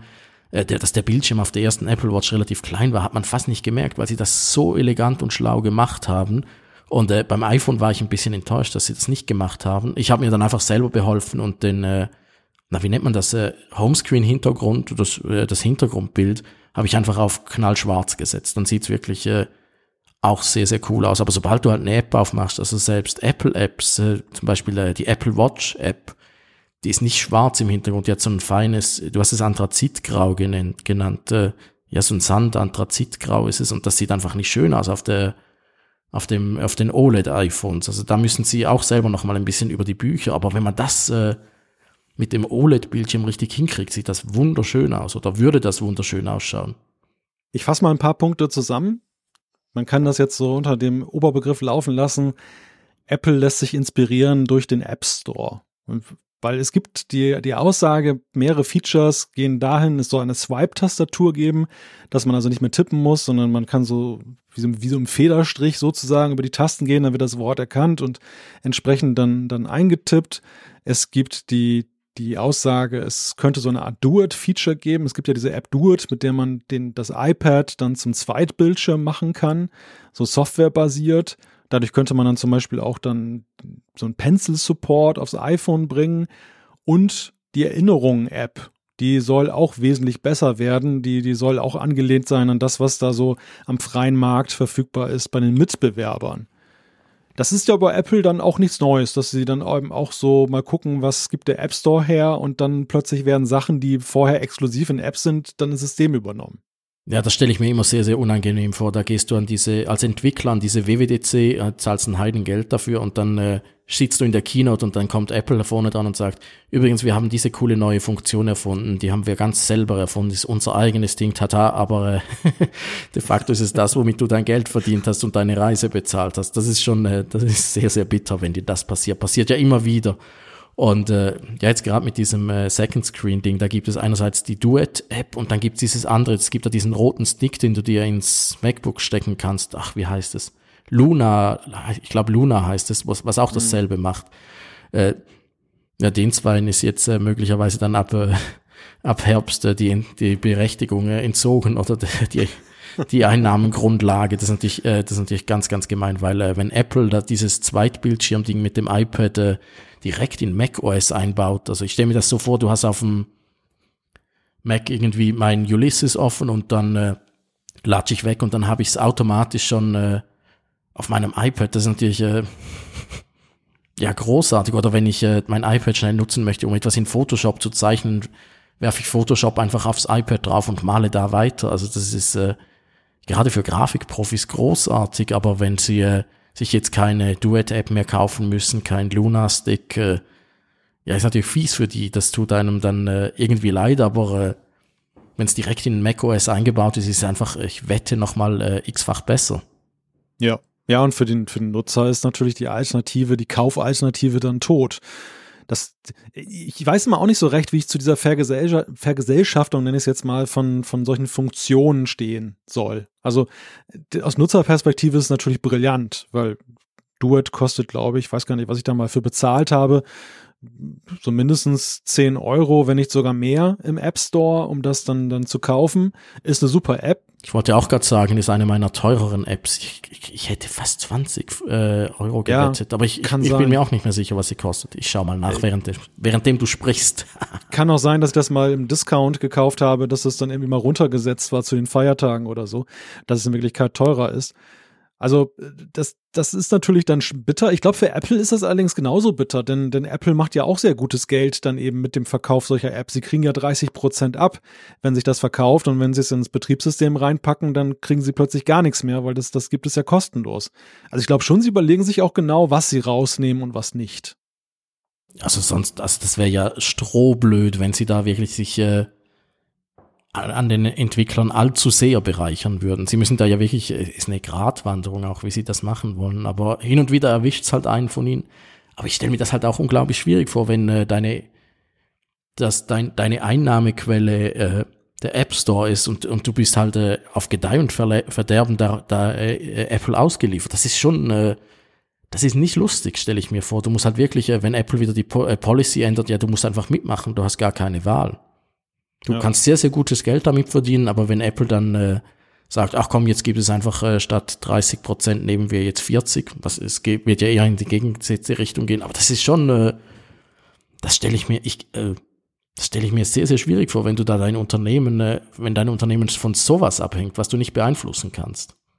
Ja, ja, das sehe ich auch so. Es ist extrem risikobehaftet, wenn du dich da in die Obhut dann eben von Apple begibst. Also im besten Falle kaufen sie dich noch auf und dann, dann wirst du wenigstens noch reich damit und dann, dann hast du so, ein, so ein Happy End gefunden. Aber wenn du Pech hast, dann existierst du halt weiterhin so als App-Entwickler, der auch so eine Funktion anbietet und dann ist es ein Betriebssystem. Gleichsam ist es aber ja auch dann häufig eine Verbesserung dahingehend, also ich denke gerade mal an diese, diese Swipe-Tastaturen. Da gibt es ja Dutzende, die das ja als Dritttastatur dann für iOS anbieten. Und häufig ist es ja mit so Wermutstropfen verbunden. Also dahingehend, dass man ja dann denkt, hm, hoffentlich greifen jetzt irgendwelche Daten ab. Okay, da, da, da sind Apples Regeln relativ rigide, aber trotzdem weiß ja nicht, was da im Hintergrund passiert. Insofern ist es schöner, wenn es die Systemtastatur kann. Zweitens, ist es ja auch ein ziemliches Wirrwarr. Es gibt unglaublich viele Tastaturen mittlerweile, die man als Apps laden kann. Und ähm, ja, für den Nutzer ist es natürlich dann immer erstmal die einfachere Variante, wenn er sie on board hat. Also das ist, das ist, glaube ich, schon irgendwie so. Und das, das wird sicherlich auch bei Apple den Beweggrund dann ausgeben. Genauso diese Reminders-App. Also diese Erinnerungen haben ja, sind ja durch diese Integration ins System ja, haben die sowieso ja schon anderen Mitbewerbern was voraus. Gerade wenn man mal daran denkt, Integration in Siri und HomePod, dann dieses Zusammenspiel. Gleichsam ist es aber ja so, dass, dass dann eben die Mitbewerber in vielen Punkten als Erinnerungs-Apps ja der von Apple überlegen sind, finde ich persönlich. Also ich mag die Erinnerungs-App von Apple irgendwie überhaupt nicht. Als ich das ja im Skript gesehen habe, musste ich mir überlegen, die Erinnerungs-App von Apple, wie sieht die nochmal aus? Ich nutze die überhaupt nicht. Hin und wieder sage ich Siri, ach, schon wieder, ich, ich, man merkt, ich mache keinen Apple-Podcast. schon wieder aktiviert, ja, pst. Äh, ja, aber äh, hin und wieder sage ich der, der Dame in, im iPhone, äh, sie soll einen Termin für mich machen und äh, das war's dann mit den Erinnerungen, sonst nutze ich das überhaupt nicht. Äh, was ich sehr, sehr viel nutze, ist äh, die SwiftKey-Tastatur. Das war mit ein Grund, warum ich überhaupt erst äh, auf das iPhone als Haupttelefon wechseln konnte, weil ich äh, von Android her bin ich so gewohnt, mit SwiftKey zu schreiben ich liebe diese App über alles und äh, ich war unglaublich froh, als Microsoft die gekauft hat. Ich habe mir immer Sorgen gemacht, Zuckerberg und Facebook kaufen die weg und äh, schreiben sich alle meine Passwörter auf. Jetzt äh, bei Microsoft mache ich mir deutlich weniger Sorgen darum. Aber äh, es ist unglaublich kompliziert, eine zweite Tastatur auf dem iPhone zu installieren. Du musst erst die App runterladen, dann musst du dir irgendwelche Rechte in den Einst Einstellungen gewähren, dann musst du die no nochmal irgendwo nochmal in einem Submenü nochmal aktivieren wenn Apple das direkt einbaut, äh, hat das wirklich, also dann besteht auch die Chance, dass es jemand nutzt und äh, von daher bin ich schon sehr, sehr gespannt darauf. Vor allem auch dieses Swipe-Ding eben mit dem über die Tastaturen. Ich habe das immer mal wieder ausprobiert. Es gab früher mal Swipe, die hieß so diese App. Ich weiß nicht, ob es die überhaupt noch gibt. Hm. Swift ja, glaub. gibt's glaube ich noch. Äh, SwiftKey hat die Funktion auch. Ich habe das auch mal ausprobiert, aber ich fand das irgendwie überhaupt nicht bereichernd äh, und äh, ich konnte auch nicht schneller damit schreiben. Aber es gibt große Fans davon. Also und wenn Apple das jetzt noch mal eine Spur besser macht, ja immer her damit. Ein Punkt, wo ich hellhörig wurde, so mit Blick auf die Nachrichtenlage der, der letzten Wochen, Monate. Das ist dieser Punkt Health App, die Gesundheits-App. Die soll ja auch etwas erweitert werden. Das überrascht erstmal nicht bei Apple. Das Thema Gesundheit haben sie sich ja sehr stark auf die Fahnen geschrieben. Und äh, da ist natürlich in nächster Zeit immer noch dann zu erwarten, dass die mehr kann, dass noch mehr Tracking-Möglichkeiten sind, Aus, ja, Auswertungsmöglichkeiten. Aber ein Punkt, der interessant ist jetzt mit Blick auf iOS 13, es soll eine Art äh, ja, Menstruationskalender geben. Und da, da, dachte ich natürlich sofort an die News mit dieser App, die doch da an Facebook dann so munter ausgeplaudert hat und, und viele Millionen Frauen in den USA waren ja betroffen davon.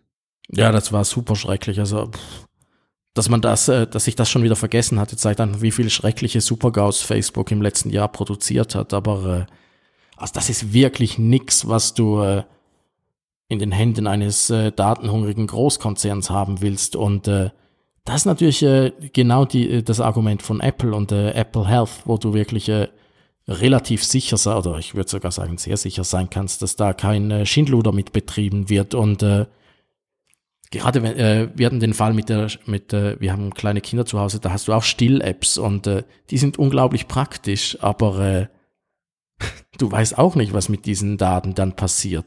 Und das willst du wirklich nicht, dass das irgendwie eine absurde Firma irgendwo hat und das dann irgendwie noch eine absurderen Firma verkauft. Und äh, wenn Apple das äh, integriert äh, im, äh, mit dem üblichen Datenschutz äh, rumrum, dann äh, ja bin ich auch äh, sehr, sehr dafür, dass man das macht, weil äh, das sind wirklich Gesundheitsdaten, sind etwas vom sensibelsten, was wir haben und die willst du wirklich nicht äh, irgendwelchen unbekannten App-Anbietern, äh, die noch mit Geld mit Werbung und allen möglichen Sachen verdienen, äh, in die Hände geben.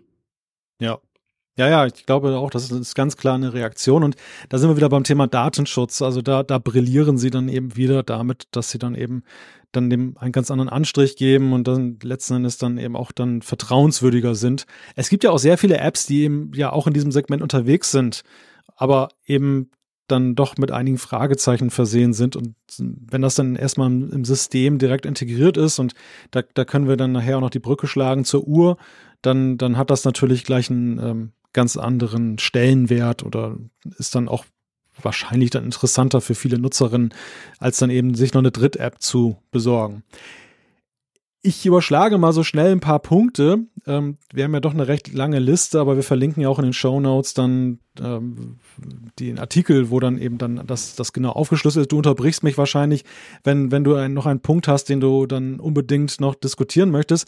Das Thema iPad. Ich würde gerne zum iPad kommen. Ich wollte gerade sagen, das iPad, äh, sonst können wir Multi-User-Mode von HomePod, können wir über äh, was ich noch lustig finde, dass iMessage äh, Profilbilder und äh, Profilbilder und einen richtigen Namen kriegt.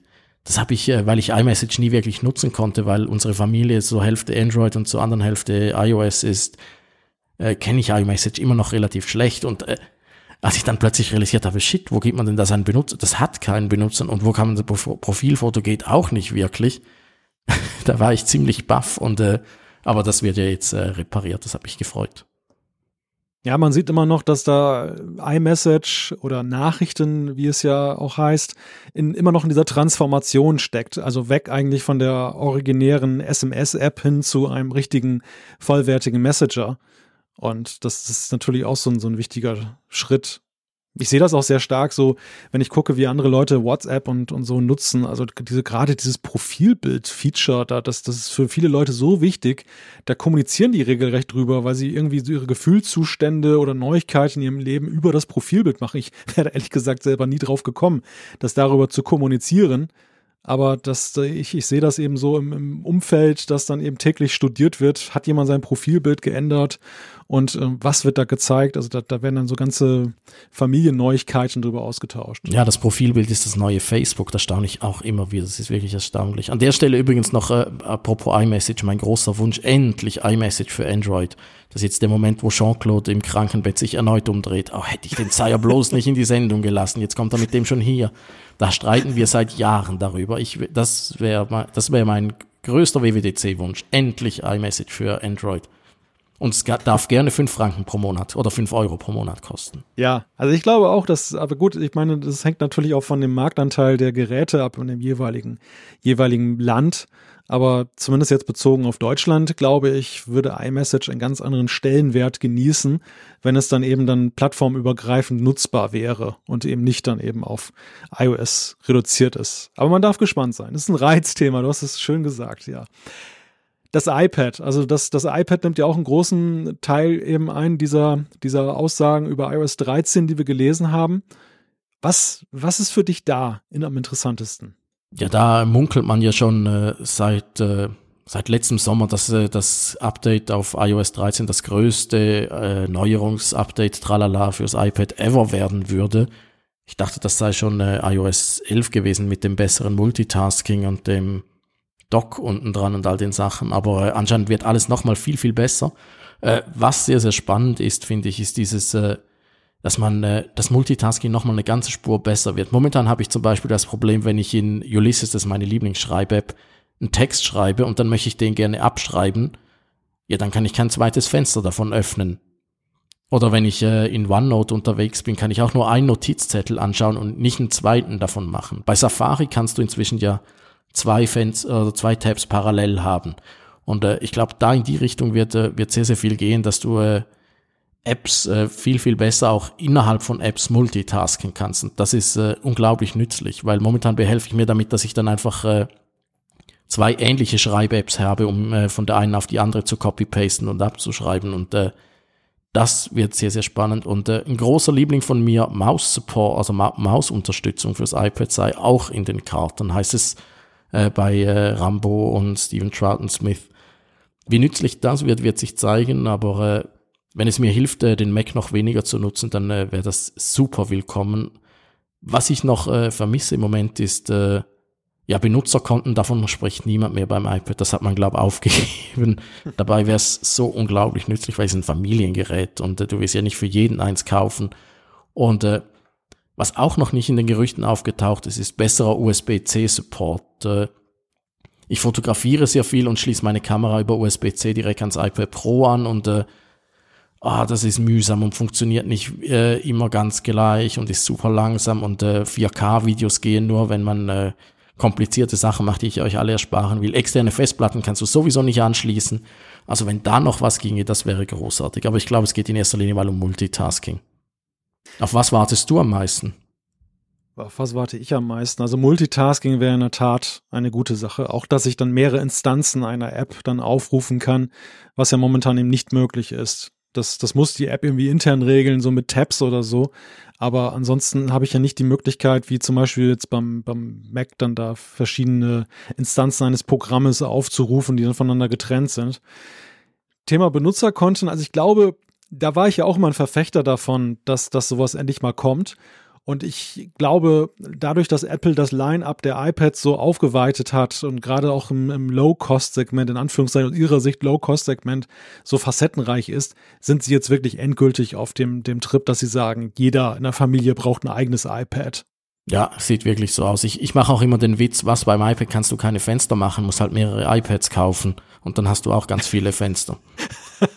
ja, nebeneinander gestellt. Ja, also ist, ist absurd, aber funktioniert wirklich super. Ich habe äh, relativ äh, häufig Testgeräte hier und auch sonst noch das eine oder andere iPad in meinem Archiv und äh, wenn du die parallel nutzt, dann hast du wirklich so wie ein Real-Life-Fenster-Desktop äh, vor dir. Einfach, äh, ja, halt einfach verschiedene iPads mit Fenster drauf.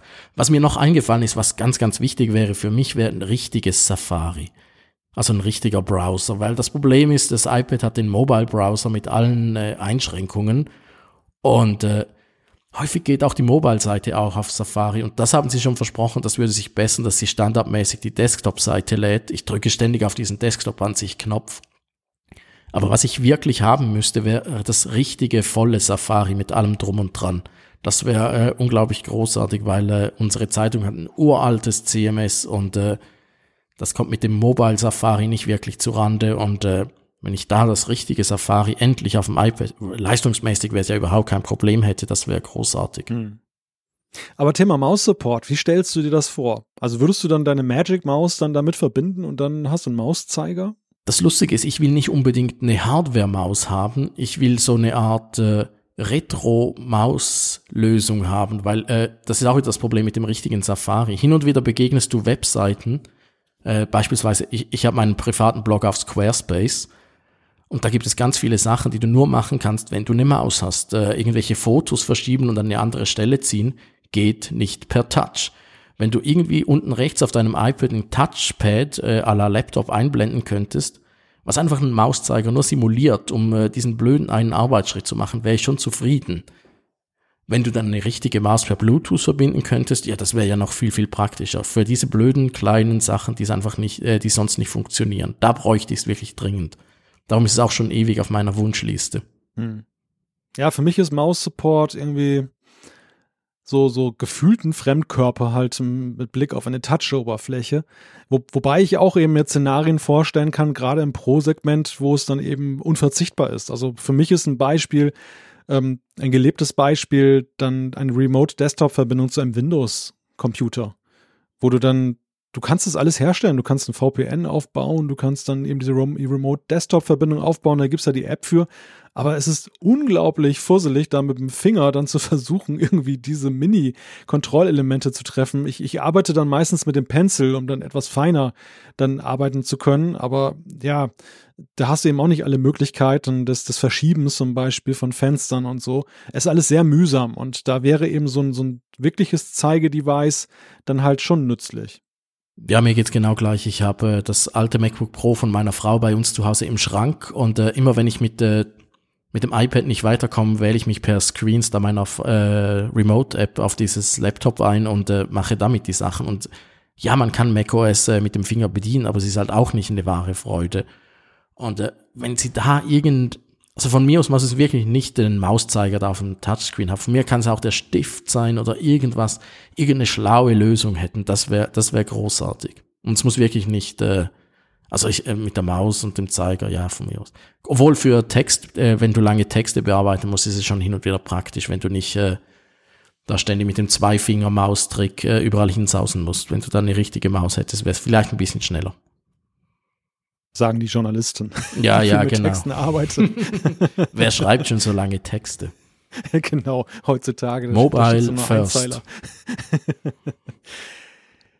Ja, wenn es von deiner Seite jetzt nicht noch dringende Ergänzungen gibt, dann würde ich mit Blick darauf, dass wir doch sehr ausführlich über das Thema iOS 13, aber das Thema hat es ja auch absolut verdient gesprochen haben, dann mal überleiten wollen zum nächsten WWDC-Geflüster. Ja, unbedingt. Ich habe gerade auf die Uhr geschaut. der, der Jean-Claude, der schlägt die Hände über den Kopf zusammen. Der ist schon wieder eingeschlafen.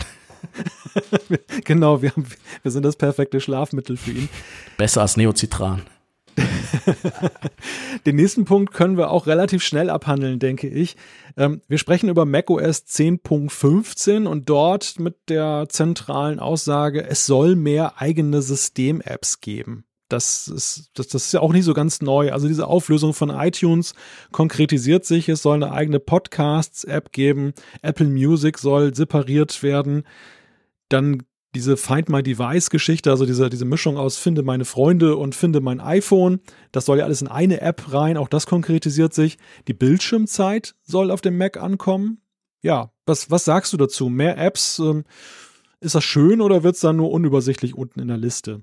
Das ist das Lustige. Ich bin ja überhaupt kein Mac-Nutzer. Du musst das jeweils auf die harte Tour erfahren. Wenn du, wenn, wenn wir Podcasts aufnehmen will, dann frage ich ja, und wo muss man das jetzt auf dem Mac machen? Und dann fasse ich wieder auf den Bildschirm.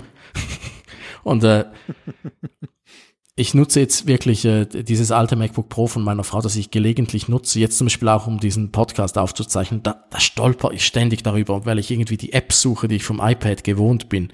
Und da frage ich mich, so, äh, wo ist dann die Podcast? Ah, das ist in iTunes drin. Ach was, was macht denn das in iTunes drin? Und äh, warum ist das auch in iTunes drin? Und äh, also wenn, wenn sie da ein bisschen ausmisten würden, würde ich mich sofort viel, viel äh, lieber auf dem Mac bewegen, weil äh, also ich, ich bin da ständig in der Suche unterwegs, weil die, irgendwelche Funktionen wieder nicht da sind, wo sie sein sollten und meistens sind sie dann irgendwo in iTunes versteckt und äh, wenn das ein bisschen einfacher würde, wäre das sicher ein großer Schritt für den Mac. Die großen Mac-Fans da draußen werden mich jetzt hassen dafür, aber ich glaube wirklich, äh, beim Mac könnte man wirklich noch ein paar äh, Komfort und äh, Vereinfachungen durchaus äh, vertragen. Ja. Ja, das, ich meine, das hängt maßgeblicher davon ab, wie man ihn benutzt. Und ich stelle bei mir selber fest, dass, ähm, also einerseits finde ich ja erstmal gut, dass iTunes entzerrt wird, so, so auseinander wird in die Komponenten, die ja alle irgendwo ihre Eigenständigkeit mittlerweile erlangt haben. Zum anderen ist es natürlich so, mir kraut ein wenig vor der Perspektive, dass jetzt noch mehr System-Apps auftauchen. Andererseits ist es so, dass ich schon längst eigentlich in meinem Workflow sehr häufig mit dem, dem, mit der Finder-Suche arbeite. Dass ich also per se gar nicht mehr irgendwie den Programme-Ordner aufrufe oder so, sondern dass ich gleich nach der App dann suche. Ich habe im Kopf, welchen Namen ich will und dann gebe ich den ein und dann ist die App da und dann drücke ich nur noch Return. Das, das ist so mein Doing. Also ich bin längst weg davon, irgendwie so schön irgendwelche Icons zu arrangieren und, und äh, zu gucken, wo, wo ist das dann so gefällig oder wo, wo komme ich besonders schnell mit dem Mauszeiger hin. Wie geht dir das? Das finde ich jetzt sehr beruhigend, dass dir als Profi das genauso geht. Ich habe nämlich auch, ich, äh, seit ich diese CMD-Leerschlag-Abkürzung äh, kenne, die kannte ich vorher natürlich nicht, äh, nutze ich die ständig, weil ich finde nix auf dem Mac, das irgendwie alles ist irgendwo, ah, und dann gibt's noch diese Rakete, wo da irgendwie Schnellstart oder ich, ich weiß nicht, was die genau macht, äh, da, da kommen nochmal irgendwelche Apps. Also ich drücke einfach jetzt immer CMD, oder wie nennst du das eigentlich? Du nennst es ja, Com Com Command. Ist das, nennst, die Command-Leerschlag-Kombination drücke ich jetzt ständig. Ja, Leer, und, äh, Leerzeichen, Leerzeichen, ja. Inzwischen habe ich mich sogar daran gewöhnt, das auf dem iPad hin und wieder zu nutzen. Da habe ich ja alles viel, viel besser arrangiert, da brauche ich es eigentlich nicht. Aber inzwischen habe ich, ist das so in Fleisch und Blut übergegangen, dass ich das ständig mache. Aber eigentlich ist das ja ein Armutszeugnis für ein System, wenn du die ganze Zeit suchen musst. Eigentlich müsste es, da sind wir ja wieder am Homescreen vom iPhone. Eigentlich müsste das Zeug ja einfach da sein, was du brauchst. Und es müsste so viel einfacher sein. Ja, wobei ich muss, muss gestehen, also klar, beim, beim iPhone und beim iPad habe ich dann so mein, mein First Screen, den habe ich wirklich wohl geordnet. Da, den, den überprüfe ich auch von Zeit zu Zeit mal, dass ich gucke, nutze ich die Apps jetzt wirklich noch und ähm, das, da bin ich sehr effizient unterwegs. Wenn ich auf meinen Second Screen komme oder die sieben anderen, acht, äh, sieben anderen Bildschirme, dann, dann wird schon deutlich unaufgeräumter. Und da bin ich dann auch tatsächlich Suchenutzer, dass ich dann eben wirklich die iPhone oder ja, die iOS-Suche benutze, um dann schnell zur App zu kommen. Das, deshalb bin ich da jetzt gar nicht mal so dem Ganzen abgeneigt. Ja, abgeneigt ist vielleicht ein ja. hartes Wort, aber irgendwie, ich, ich finde, es müsste einfach, ich habe einfach immer, jedes Mal, wenn ich die Suchfunktion bei irgendwas nutze, denke ich, eigentlich hätte es einfacher gehen müssen. Suchfunktion ist für mich immer so eine Notlösung, wenn es nicht anders geht, aber eigentlich hätte es doch, ah, es hätte da sein müssen oder da und da ist es wieder nicht und äh, ja, bei macOS als für mich als blutiger Anfänger passiert das natürlich äh, ständig, aber langsam habe ich es äh, schon ziemlich im Griff, wie es funktioniert. Was ich sehr, sehr gespannt bin, äh, sind diese Marzipan-Apps. Ich weiß nicht, wie detailliert wir darauf eingehen wollen, aber das ist natürlich, äh, letztes Mal an der WWDC haben sie ja gesagt, äh, wird Mac, macOS und iOS fusioniert, hat, äh, wie heißt er, äh, Federici, Federici, Craig Federici heißt er, der Softwarechef von Apple, der jetzt nochmal wichtiger geworden ist, hat diese Frage in den Raum gestellt und dann äh, krachenden riesen Nein hinter sich oder No hinter sich projizieren lassen. Und äh, ja. danach sieht's ja nicht aus, aber stattdessen äh, die großen Mac-Fans, äh, John Gruber da in, in Amerika, ich höre jeweils seinen Podcast, um zu schauen, was die Amerikaner so treiben. Äh, der macht sich ja riesen Sorgen und hat äh, jetzt wiederholt schon gesagt, es könnte das Ende von des Macs sein. Und äh, machst du dir Sorgen, dass da diese Marzipan-Apps alles kaputt machen?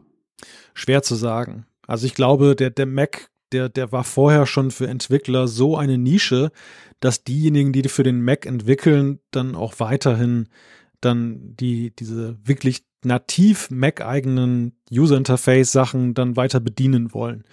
Das, das äh, ist eher so eine Zukunftssorge. Also in dem Sinne halt, dass diejenigen, die vielleicht früher versucht gewesen wären, dann für den Mac eine eigene App zu machen, dann sagen, sie gehen den bequemeren Weg, dann einfach dann ihre iOS-App anzupassen, dass sie eben dann auch auf dem Mac läuft. Muss gestehen, das ist ganz charmant. Ich habe das ja auch in einer der vorigen Sendungen gesagt, was jetzt so die Apfelfunk-App Funkgerät angeht. Da warte ich natürlich drauf, auf Marzipan. Wenn das jetzt total einfach ist, dann, dann freue ich mich darauf, dann einfach mal so eine Mac-Variante anbieten zu können. Es würde sich niemals lohnen, Funkgerät dann von der Pike auf mit einem neuen User-Interface für den Mac zu machen. Dafür gibt es, glaube ich, einfach viel zu wenige Nutzer, für die das relevant ist. Ja, das, das sehe ich eben auch als Chance. Äh, was ich mir aber auch vorstellen kann, was äh, ist aber reine Spekulation von mir. Äh, wie heißt es? Photoshop wird ja fürs iPad neu gemacht von Adobe ich kann mir gut vorstellen, dass Apple auf der Bühne sagt, und äh, um euch zu zeigen, wie toll diese äh, Marzipan-Apps sind, ab sofort ist der Photoshop auf dem Mac äh, eine Marzipan-App. Guck mal, die Performance ist so viel besser als je zuvor und äh, macht euch keine Sorgen, damit kann man alles auch machen. Würde dich das umstimmen? Es wäre auf jeden Fall ja ein interessanter Showcase, weil Photoshop ja nun auch eine solche Komplexität hat und ich bin sehr neugierig, wie man das realisieren wollte. Denn die größte Angst, die ja um Marzipan kreist, ist ja die, diese Simplifizierung des User Interfaces, dass diese Eigenheiten des Macs verloren gehen, dass sie auf der Strecke bleiben.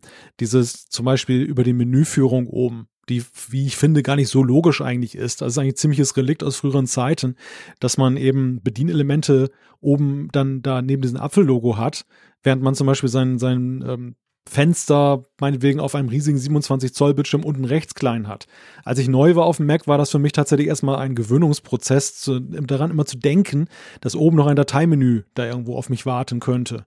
Und man, man ist es sich natürlich sehr gewöhnt dann von den iOS-Apps, dass man einfach alles im, im Blickfeld hat, dass dieses, dieses Prinzip ja der, der Touch-Bedienung, dass ähm, ich nur die Elemente dann immer idealerweise präsentiert bekomme, von denen ausgegangen werden kann, dass ich sie aktuell benötige und nicht einfach irgendetwas Allgegenwärtiges, auch wenn es dann irgendwie wirklich nur homöopathisch gebraucht wird.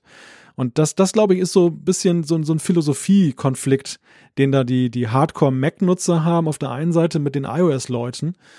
Und am Ende, glaube ich, ist es so, das wird entschieden über die Nutzer, über das, was sie annehmen und auf der anderen Seite über die Entwickler, in, inwiefern sie auch dann letztendlich dann Angebote machen. Denn man kann es ja sehr schön sehen, Analogie touchbar sehr potenzialreich, aber weder von den Entwicklern wirklich bedient, noch von den Nutzern wirklich gefragt. Stimmt, die Touchbar, die habe ich auch schon wieder vergessen. Ich habe wieder dieses alte MacBook, da hat's die noch nicht mal. Aber ich find's lustig, dass du die Leiste oben auch äh, dich erst daran gewöhnen musstest. Ich, ich erinnere mich noch, äh, wir hatten eben Schreibmaschinen oder Tastaturschreibkurs damals in der Schule. Das war irgendwann in den 90er Jahren, hatten wir auch Macs und da musste man auch immer oben in dieser Leiste alles Mögliche suchen.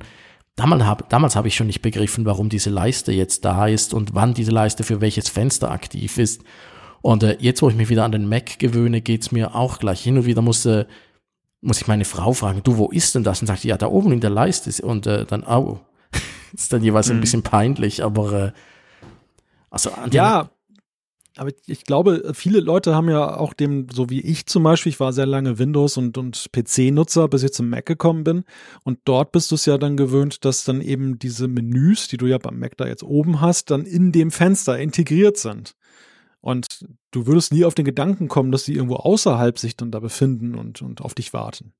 Ja, das liegt sicher an meiner Computergeschichte. Da ich, ich hatte auch äh, immer Windows und bin jetzt praktisch nur noch auf dem iPad unterwegs und äh, mich gar nicht mehr gewöhnt an so eine Leiste oder irgendwas. Und Rechtsklick habe ich übrigens auch fast vergessen seit dem iPad.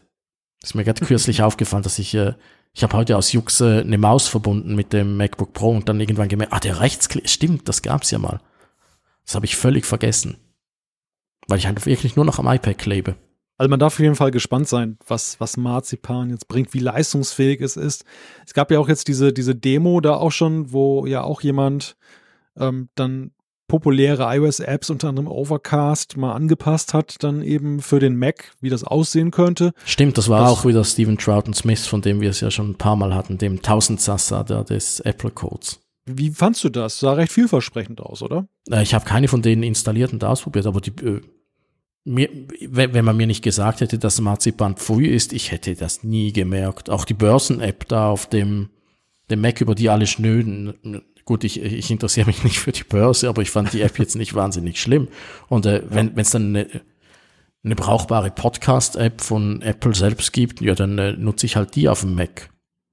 Also da bin ich äh, völlig, äh, als Nicht-Programmierer bin ich da völlig schmerzfrei. Also mir, mir wäre das vermutlich nie aufgefallen, wenn da nicht so die große Debatte darum tobt und ich mich äh, professionell natürlich sehr damit beschäftige und es unglaublich spannend finde. Ja, die Home-App ist ja, glaube ich, auch so ein Showcase, also eine System-App, die Apple ja testweise ja schon über diese neue Möglichkeit dann in das System integriert hat.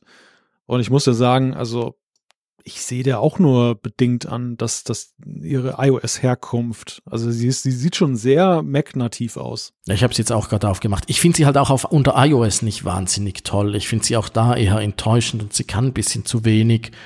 Ja. Äh, darum nutze ich auch äh, zum Beispiel eben dieses Home Run, was ich vorhin erwähnt habe, auf meinem Homescreen. Also da, äh, ich, ich glaube nicht, dass Marzipan das Problem ist. Ich glaube, da ist mehr einfach die Home-App ist nicht wahnsinnig, äh, ja, die ist nicht genau. wahnsinnig toll und äh, die Börsen-App, ja, ist halt eine Börsen-App. Also da hat sich vielleicht, vielleicht Apple auch ein bisschen ins Knie geschossen, dass sie da diese ersten Demo-Apps äh, halt nicht besonders attraktiv waren. War nicht auch der Stimmrekorder noch dabei, fällt mir gerade ein.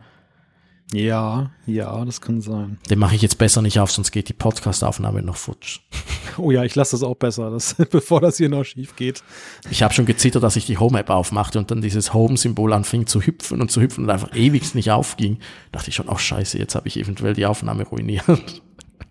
Oder dass wieder alle Lichter angehen, wer weiß. Oh ja, ja, ist sehr gefährlich. Oh ja, ich sehe es gerade. Schnell zumachen.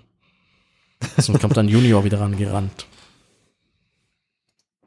Dann würde ich sagen, macOS kann man für den Moment erstmal so jetzt beschließen, oder?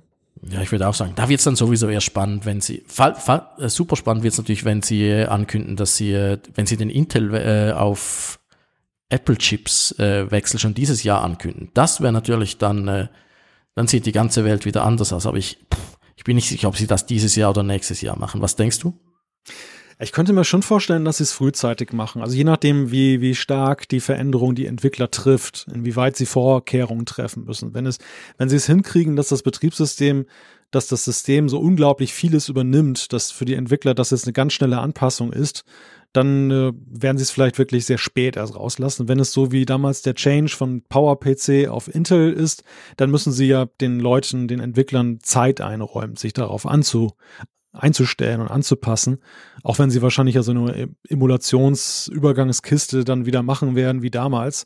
Aber äh, ja, da, davon hängt es, glaube ich, maßgeblich ab. Ich, ich persönlich glaube eher nicht, dass wir das dieses Jahr schon sehen werden. Ich tippe auch auf nächstes Jahr, aber sie brauchen sicher ein Jahr Vorlauf dafür. Und äh, ich glaube, wenn Marzipan kommt jetzt dieses Mal, dann können die Leute ein bisschen anpassen und dann nächstes Jahr sagen sie, äh, ja, die Intel-Chips erfüllen nicht mehr unsere Anforderungen, wir machen was eigenes und ihr habt ihr diese lustige Entwicklerbox. ja. Ja, dann würde ich sagen, WWDC-Geflüster dritter Teil. Ja, die Uhr, mein äh, Lieblings-Apple-Gerät. Das einzige Apple-Gerät, was ich äh, nie äh, nicht ersetzen kann durch ein anderes. Ich bin da wirklich, äh, das ist wirklich mal, äh, wenn ich ein Apple-Gerät haben könnte und alle anderen weggeben müsste, ich würde die Uhr behalten. Was hältst du denn von einem integrierten App Store auf der Uhr? Äh, der kann mir ziemlich gestohlen werden, dachte ich zuerst. Und dann habe ja. ich mir überlegt, haha, da steckt viel, viel mehr dahinter. Möglicher, was ich ja unbedingt haben will, ist, ich will, dass die Uhr ohne iPhone funktioniert. Das ist wie früher, als du, wenn du dir ein iPad gekauft hast, musstest du immer erst an den PC anschließen, bevor es lief, was ich total frustrierend fand. Äh, ich will, dass die Uhr ohne äh, verbundenes Gerät funktioniert und äh, da brauchst du ja den App Store. Ohne App Store kannst du es äh, vergessen. Und äh, möglicherweise ist der App Store ein weiterer Schritt dahin. Also das ist, das siehst du ja auch, wenn du dir die Uhr äh, von 2000, wann war es? 2014 haben sie vorgestellt, 2015 kam sie auf den Markt. Äh, wenn du dir die Uhr von da äh, anschaust, sie wurde mit jeder Iteration Software oder Hardware wurde sie unabhängiger vom iPhone. Sie ist immer noch nicht unabhängig vom iPhone, aber wenn sie jetzt noch einen eigenen App Store kriegt, ist das ein weiterer Schritt dahin. Und äh, das fände ich wirklich, das, das wäre wirklich ein Riesenschritt, wenn man nicht immer das iPhone dabei haben. Also du, du kannst auch ohne iPhone mit LTE, aber einrichten kannst du die Uhr praktisch nur mit dem iPhone. Und äh, solange du hm. das nicht ohne geht, äh, finde ich es immer noch schade, weil ich, ich möchte die Uhr wirklich als unabhängiges Gerät haben. Und da könnte der App Store ein unglaublich entscheidender Schritt sein dahin. Darum bin ich äh, nach anfänglicher Superskepsis äh, zum großen Fan von dieser Neuerung geworden. Ja, ja, es könnte tatsächlich so eine Emanzipation von irgendeinem anderen Gerät sein, denn, denn bislang ist es ja so, das Installieren von Apps auf der Watch, das, das führt einem ja immer wieder vor Augen, dass die Watch im Grunde genommen nur so eine Art Satellit des iPhones ist. Du, du musst auf dem iOS-Device die App installieren und dann gehst du in die Watch-App und dann hast du da den Auswahlhaken, dass du sagst, komm, installier mir jetzt dann diese App, die als iOS-App existiert, dann auch auf WatchOS. Und das ist ja, das zeigt ja doch sehr deutlich so die Hierarchie. Mein, meine Frage, die ich mir stellte, war, soll damit vielleicht auch die App auf der Watch eine Art Renaissance erfahren? Denn das, das, das Projekt App ist ja eigentlich ein gescheitertes. Also wir haben ja erlebt, es gab so eine kleine Hochvase, alle wollten dann auf die Watch und dann merkten alle, irgendwie macht das gar keinen Sinn, dort zu sein, denn Notifikationen kann ich auch so drauf schicken und der Rest äh, ist irgendwie, damals war es unbenutzbar, weil die, die, die Hardware so langsam war und als die Hardware performant war, merkte man, es bringt nichts auf so einem kleinen Screen, da jetzt großartig so, so einen Mehrwert zu bieten. Denkst du, da, da könnte jetzt eine Änderung kommen? Ich würde es mir sogar wünschen, weil das war ja wirklich der Fehler von Apple bei der Apple Watch. Sie haben sie ein Jahr zu früh auf den Markt gebracht. Da haben sie so viele Leute damit verärgert. Alle Early Adopter haben sich eine gekauft und sie hat nicht wirklich so toll funktioniert. Sie war langsam. Apps, äh, ich weiß nicht mehr, wie lange es dauert, bis eine App aufging. Das war ja, da konntest du bis 30 zählen. Und äh, ja, inzwischen ha habe ich das Problem alles nicht mehr. Ich drücke eine App an und die ist offen und zack, zack, zack, zack, zack. Ich nutze so viel mehr Apps inzwischen auf der Uhr also das hat sich wirklich geändert und äh, da kann wirklich ein App Store da nochmal ein bisschen Schwung reinbringen. Ich frage mich zum Beispiel auch, warum brauche ich die blöde App, die ich auf der Uhr toll finde, jetzt auch auf dem iPhone? Was soll die? Das ist auch wieder nur so ein, ja, ein Anker oder ein Satellit äh, umgekehrt. also da, wenn, wenn, wenn sie da nochmal wirklich Schwung reinbringen in gute Uhren-Apps, das wäre natürlich großartig, weil da geht noch so viel mehr inzwischen. Also die Uhr ist ja wirklich so schnell und ich habe so viele Apps da drauf, die ich jetzt regelmäßig nutze. Wir kommen dann gleich danach mhm. dazu mit dem Punkt Voice Memos. Wobei ich noch anmerken möchte, aus Entwicklerperspektive ist es natürlich ein krasser Change, den Apple da vornehmen würde. Denn die ganze Struktur der Watch-Apps basiert ja momentan darauf, dass ja eben tatsächlich auf dem iPhone so eine Art Mittler-App ist. Also da, da ist diese, diese, diese App auf dem iPhone und die kommuniziert zu, mit der Außenwelt, die kommuniziert mit dem Satelliten auf der Uhr und ist so eine Art Durchreicher, Verarbeiter in vielerlei Hinsicht auch. Und ein eigener App Store würde ja sozusagen bedingen, dass eben wirklich diese Watch-Apps autark sind, dass die wirklich dann einen, einen wesentlich größeren Funktionsumfang und Möglichkeiten erfahren, als das bislang so, so ist.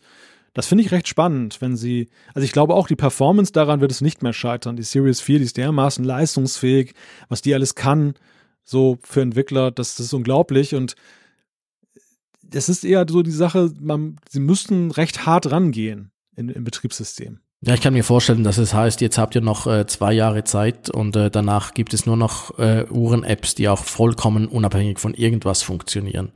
Was ja dann auch ungefähr mit dem Zeitplan übereinstimmen würde, wenn die Uhr dann wirklich äh, vollkommen iPhone unabhängig wird, was sicher nicht äh, dieses Jahr schon ist, sondern irgendwann äh, in näherer Zukunft. Und wenn Sie jetzt damit anfangen, äh, dann weiß man als Entwickler auch ein bisschen, ja, wenn ich jetzt äh, weiterhin auf meine iPhone-App angewiesen bin, dann sehe ich dann in zwei Jahren doof aus, wenn Sie das abschneiden.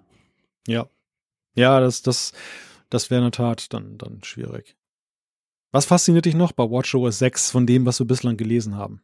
Uh, was mich immer fasziniert, sind äh, neue Zifferblätter. Ich liebe Zifferblätter. Ich, äh, ich, oh ja. man muss dazu sagen, ich habe privat äh, zwei Uhren, eine Taguhr und eine Nachtuhr. So habe ich immer eine, die voll geladen ist und die, auf jeder habe ich angepasste Zifferblätter für Situationen, äh, Nachtzifferblätter, Tagzifferblätter, Arbeitszifferblätter, schöne Zifferblätter, äh, praktische Zifferblätter. Also ich kann da Stunden damit äh, vertrödeln, Zifferblätter zu basteln.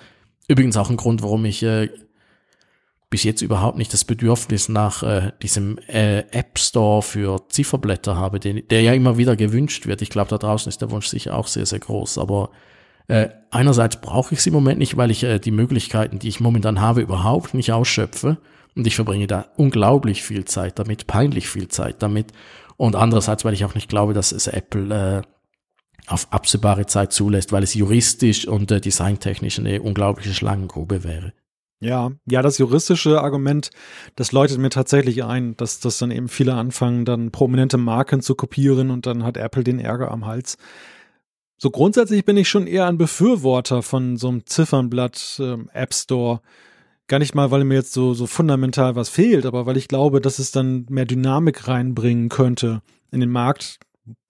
Wobei allerdings auch die Komplikation, die, die, die Möglichkeit, dass Entwickler da mehr machen können, haben, finde ich, auch viel aus dem, von dem Druck schon weggenommen. Am Anfang war es ja recht zögerlich, fand ich so, was das Anbieten von Komplikationen anging. Mittlerweile hat man ja doch eine, ein ganzes Dutzend von Apps, die interessante Erweiterungen für die Ziffernblätter anbieten, sodass das, dass dann man da auch das, das Gefühl hat, okay, ähm, so dringend braucht es jetzt eigentlich nicht noch weitere Ziffernblätter. Ja, bei den Komplikationen kannst du noch so viel machen, was noch praktisch nicht ausgeschöpft wird. Äh, ich, ich, ich erwähne sie jetzt nochmal, Home Run, diese App, die besser ist als Apple HomeKit, um auf der Uhr äh, Lampen und alles zu steuern. Die haben äh, die Möglichkeit, dass sich die Komplikation nach Tageszeit ändert. Dann schlägt's mir, äh, am Tag schlägt's mir vor, äh, alle Lichter ausschalten, äh, anschalten und je später die Nacht wird, desto eher schlägt's mir vor, alle Lichter auszuschalten. Also das ist wirklich so cool, was du mit dieser kleinen blöden Komplikation machen kannst. Das ist erstaunlich und da hat wirklich, äh, da ist noch so viel mehr Potenzial drin, da geht noch ganz viel. Natürlich, ich hätte auch, ich würde mir auch gerne neue Zifferblätter, ich würde auch Geld ausgeben für Zifferblätter, aber äh, so aus der Apple-Logik heraus, äh, erstens äh, markenrechtlich ist es halt schwierig. Äh, man sieht es ja bei diesen, bei allen anderen Uhrenstores, da hast du dann diese gefälschten Rolex, IWC, Omega, äh, Patek, äh, Fake-Zifferblätter, die zum Teil äh, himmelschreiend hässlich sind, aber für die du dann doch irgendwie noch fünf Euro zahlen musst. Das wäre natürlich ein gefundenes Fressen für äh, alle Markenjuristen der Schweizer Uhrenhersteller, wenn da äh, im Apple Store plötzlich ein Fake Rolex Zifferblatt auftaucht. Also das ist äh, das alleine schon. Also wenn du dir überlegen musst, dass jedes Zifferblatt, was äh, in diesem App Store landen würde, muss äh, durch die juristische Abteilung von Apple. Also das ist unglaublich aufwendig. Und dann kommt noch dazu, die, das Zifferblatt ist so ein zentrales Element, das muss auch noch schön ausschauen.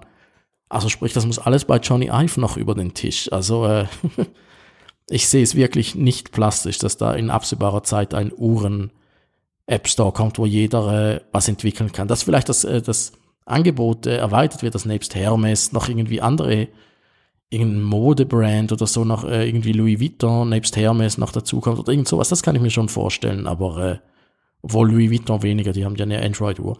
Aber äh, dass da irgendwie sowas noch geht mit Partnerschaften, ja, aber äh, ah, ich glaube nicht, dass der App Store oder der Watch Faces Store äh, in absehbarer Zeit kommt. Da freue ich mich mehr auf die Sonnenuhr. ja, ich könnte mir vorstellen, dass es so analog dem, dem Apple TV damals läuft, dass nicht die Entwickler entscheiden, sie machen jetzt was für Apple, sondern dass Apple entscheidet, sie, sie laden bestimmte Marken zum Beispiel, du hast einige genannt, ein, dann für sie etwas zu machen, dass es mehr so in Richtung Partnerschaft geht, was sie ja jetzt so mit Disney zum Beispiel schon machen, dass sie da eben diese Mickey Mouse Watchfaces haben und so könnte ich mir eben auch vorstellen, dass sie so ein bisschen mehr in die Richtung gehen, so erlesene Partner, die sie selber auswählen und die dann dann was machen dürfen, so wie das ja damals beim, beim Apple TV auch der Fall war oder bei CarPlay ja auch sehr lange dann eben. Ich glaube bis heute ja im Großen und Ganzen. Es gibt ja kein offizielles API für CarPlay, sondern Apple sucht sich da seine Partner aus. Aber stimmt, Disney hatte ich völlig vergessen bei den Zifferblättern. Ich dachte immer nur an Hermes und äh, Nike. Aber klar, Disney ist ja auch noch einer. Ist eigentlich lustig, dass die da alle bei sich gegenseitig im Verwaltungsrat sitzen. Nike, Disney. Im Verwaltungsrat wird ausgemacht, wer eine Zifferblatt bauen darf. Müssen mal schauen, wer noch im, äh, im Apple-Verwaltungsrat sitzt. Ja, ja. Ja, vielleicht gibt es da immer noch so ein, so ein Klimaschutz-Ziffernblatt. Da ist doch nicht hier, wie heißt er noch, der ehemalige Vizepräsident der USA? Ah, Al Gore, genau. Al Gore, genau, der, war, der ist da doch auch. In ja, ja, das stimmt, der sitzt da. Der, der ist jeweils auch an den Apple-Events. Das ist ganz lustig. Der ist unglaublich äh, sympathisch und kommt da, also man sieht ihn nicht mit irgendwie wahnsinnig vielen Bodyguards und so. Der plaudert dann einfach mit den Leuten. Das ist ganz lustig. Der saß letztes Mal drei Plätze vor mir. wie, wie oft warst du jetzt eigentlich schon bei Apple-Events mal so eingeflochten? Oh, das ist eine gute Frage. Ich musste gerade äh, vorletzte Woche mein US-Visum, ich habe ja ein Journalistenvisum, weil äh, du kannst ja nicht mit diesem ESTA-Ding äh, einreisen, weil du arbeitest ja, wenn du da bist. Und äh, da musste ich die letzten fünf US-Reisen äh, detailliert äh, in einem Fragebogen wieder angeben und ich hatte damit schon Mühe. Äh, seit wann? Äh, das erste Mal in den USA mit Apple war ich, als die Apple Watch kam. Das war zwei, äh, September 2014. Das war in Cupertino, wo sie diesen weißen Kubus da vor diese Grundschule, vor dieses äh, Schulauditorium gestellt haben. Da war ich das erste Mal in den USA mit Apple. War das nicht beim Bill Graham Auditorium oder nee? Das nein, nein, das kam viel später. Da, das, so, okay. das, das Graham ist ja in San Francisco, da ist diese große Konzerthalle, wo Bob Dylan und so spielt.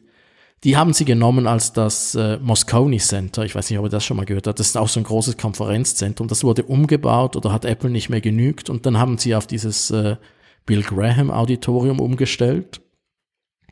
Und äh, das haben sie aber nur etwa, da waren wir viel, da waren WWDCs, waren da jeweils auch drin. Und äh, das haben sie dann auch wieder abgestellt und äh, jetzt machen sie eigentlich alles nur noch in San Jose, Cupertino unten. Außer sie machen irgendwie Chicago, New York Events oder sowas. Aber wie oft war ich schon da? Puh, zehnmal? Ist das zu viel? Ich muss das ausrechnen. Wir können es in den Show Notes hinschreiben. War auch nur die Frage, wann es die goldene Brosche von, von Tim Cook gibt. Ah, ja, genau. Ehrenmedaille. Die goldene Apple Watch natürlich. Ja, ja, genau. Die habe ich da ja noch? wirklich angeschaut. Die, ja wirklich, äh, die waren wirklich sehr, sehr schön. Ich glaube immer noch, dass es ein Compact gibt, dass das nicht die letzte Gold Apple Watch war. ja, seien wir mal gespannt. Auch bei der Apple Watch, bei WatchOS 6 sehen wir eine Liste, so ein paar Sachen, die ja jetzt auch so über die, die App-Entwicklerschiene schon gekommen sind. Also Voice-Memos soll ja zum Beispiel kommen, die, die, der Audiorekorder. Da gibt es ja auch jetzt schon entsprechende Drittanbieterlösungen. Ja, genau, da habe ich. Welche hast du? Ich muss gestehen, ich habe bislang gar keine installiert. Ich habe immer mal wieder damit geliebäugelt, aber dann fand ich dann doch diesen Gedanken, in meine Watch was reinzudiktieren, das fand ich zu Knight Rider-mäßig. Ich nutze das sehr, sehr viel. Äh, ich habe Just Press Record, das ist so eine, ich glaube, eine schottische kleine Firma, die das macht. Äh, Eine ganz, ganz äh, tolle kleine App. Da drückst du einfach auf den Knopf und dann kannst du aufnehmen. Ich habe das auf meinem Nachtzifferblatt sogar drauf oder ich muss ich jetzt zugeben, ich nutze das hin und wieder in der Dusche. Wenn ich in der Dusche eine Idee habe, drücke ich auf Aufnahme und spreche es da schnell rein. Das ist auch ja nicht verloren. Das nutze ich, die Funktion nutze ich sehr, sehr viel und häufig. Für, einfach für so Kleinigkeiten, wenn ich irgendwo eine gute Idee habe und denke, oh Raphael, das ist so genial, das musst du unbedingt bloß nicht vergessen. Dann drücke ich da einfach bei der Uhr schnell auf Just Press Record und dann nutze ich's. Ich nutze die. Ich weiß, oh, ja? Ja, ich weiß gar nicht, was mich mehr schockiert, dass du unter der, der Dusche Dinge in deine Apple Watch diktierst oder dass du sie dann auch beim Duschen trägst. Ich trage sie äh, 24 Stunden, 365 Tage. Das, äh, ja, ich habe sie immer an. Tatsächlich? Ja. Wahnsinn. Und an der anderen Arm, am anderen Arm, ich bin schließlich aus der Schweiz, habe ich immer eine äh, schöne mechanische Uhr. ich also, auch 24 Stunden. Ja, immer. Ich ziehe meine Uhren nie aus. Ich bin wirklich von klein auf gewohnt, äh, Uhren zu tragen. Ich, ich spüre die gar nicht. Also ich spüre es mehr, wenn ich sie nicht anhabe. Ich habe jetzt äh, meine mechanische Uhr extra für diesen Podcast ausgezogen, weil ich äh, sonst die ganze Zeit auf den Tisch klopfe und dann scheppert's. Bei der Apple Watch ist das Problem weniger groß, da habe ich so einen Sportloop dran, den hörst du nicht. Also ist das schon ein ganz besonderer Moment, dieser, dieser Podcast. Ja, groß, aber sie liegt da gleich in Griffweite. Ich habe sie schon wieder in der Hand, weil ah, ich sie vermisse. Okay. Sehr schön. Ja, aber Audiorekorder, ich, ich, ich glaube, das ist so ein, so, ein, so ein Feature, jetzt mal unabhängig von den wunderschönen Lösungen, die es da am Markt gibt, aber dass das einfach Sinn macht, oder? Also das. Das ist so aufgelegt.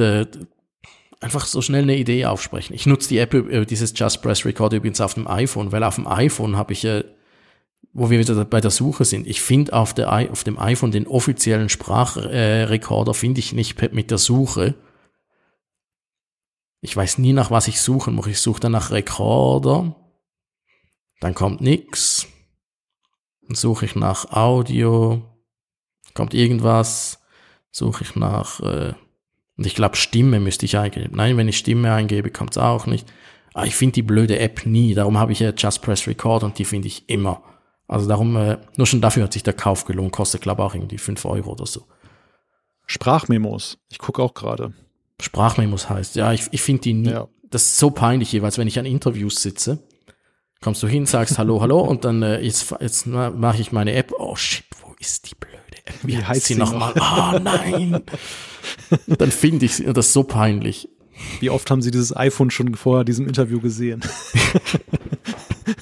Jede Tech-Credibility ist innerhalb Sekunden flöten, wenn ich da jeweils ja. die blöde Rekorder-App suche. Das ist so peinlich. Passiert mir jedes Mal. Zum Glück habe ich immer auch ein Android-Handy dabei, da finde ich es immer sofort. Aber ich nehme Interviews immer gerne mit zwei Geräten auf, weil es einfach sonst äh, das Risiko ist mir zu groß ist zu verlieren. Ja, das kann ich nachvollziehen. Da, da bin ich auch etwas ängstlich unterwegs. Ja, gucken wir mal weiter in der Liste. Wo ich etwas lachen musste, war das Thema Books-App. Das, das hat aber einen besonderen Hintergrund. Es geht um Hörbücher.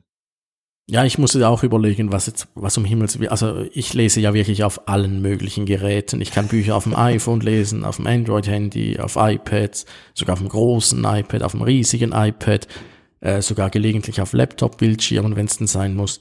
Aber auf der Uhr habe ich jetzt wahrlich keine Lust, ein Buch zu lesen.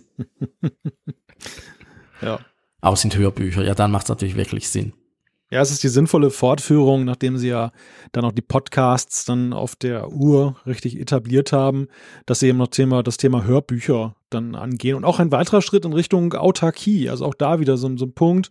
Man wäre dann unabhängig dann von dem iPhone, dass man dann nicht mehr mit sich beiführen muss. Ja, das ist sicher wichtig. Und äh, was ich ja auch äh, letztens entdeckt, ich habe äh, meine Bindehautentzündung erwähnt, äh, da, da hatte ich wirklich keine Lust mehr, meine Augen zu brauchen. Ich lag einfach nur noch rum und da habe ich entdeckt, wie praktisch es ist, äh, Vorlesefunktionen. Zum Beispiel die Pocket-App, da kannst du die Artikel vorlesen lassen.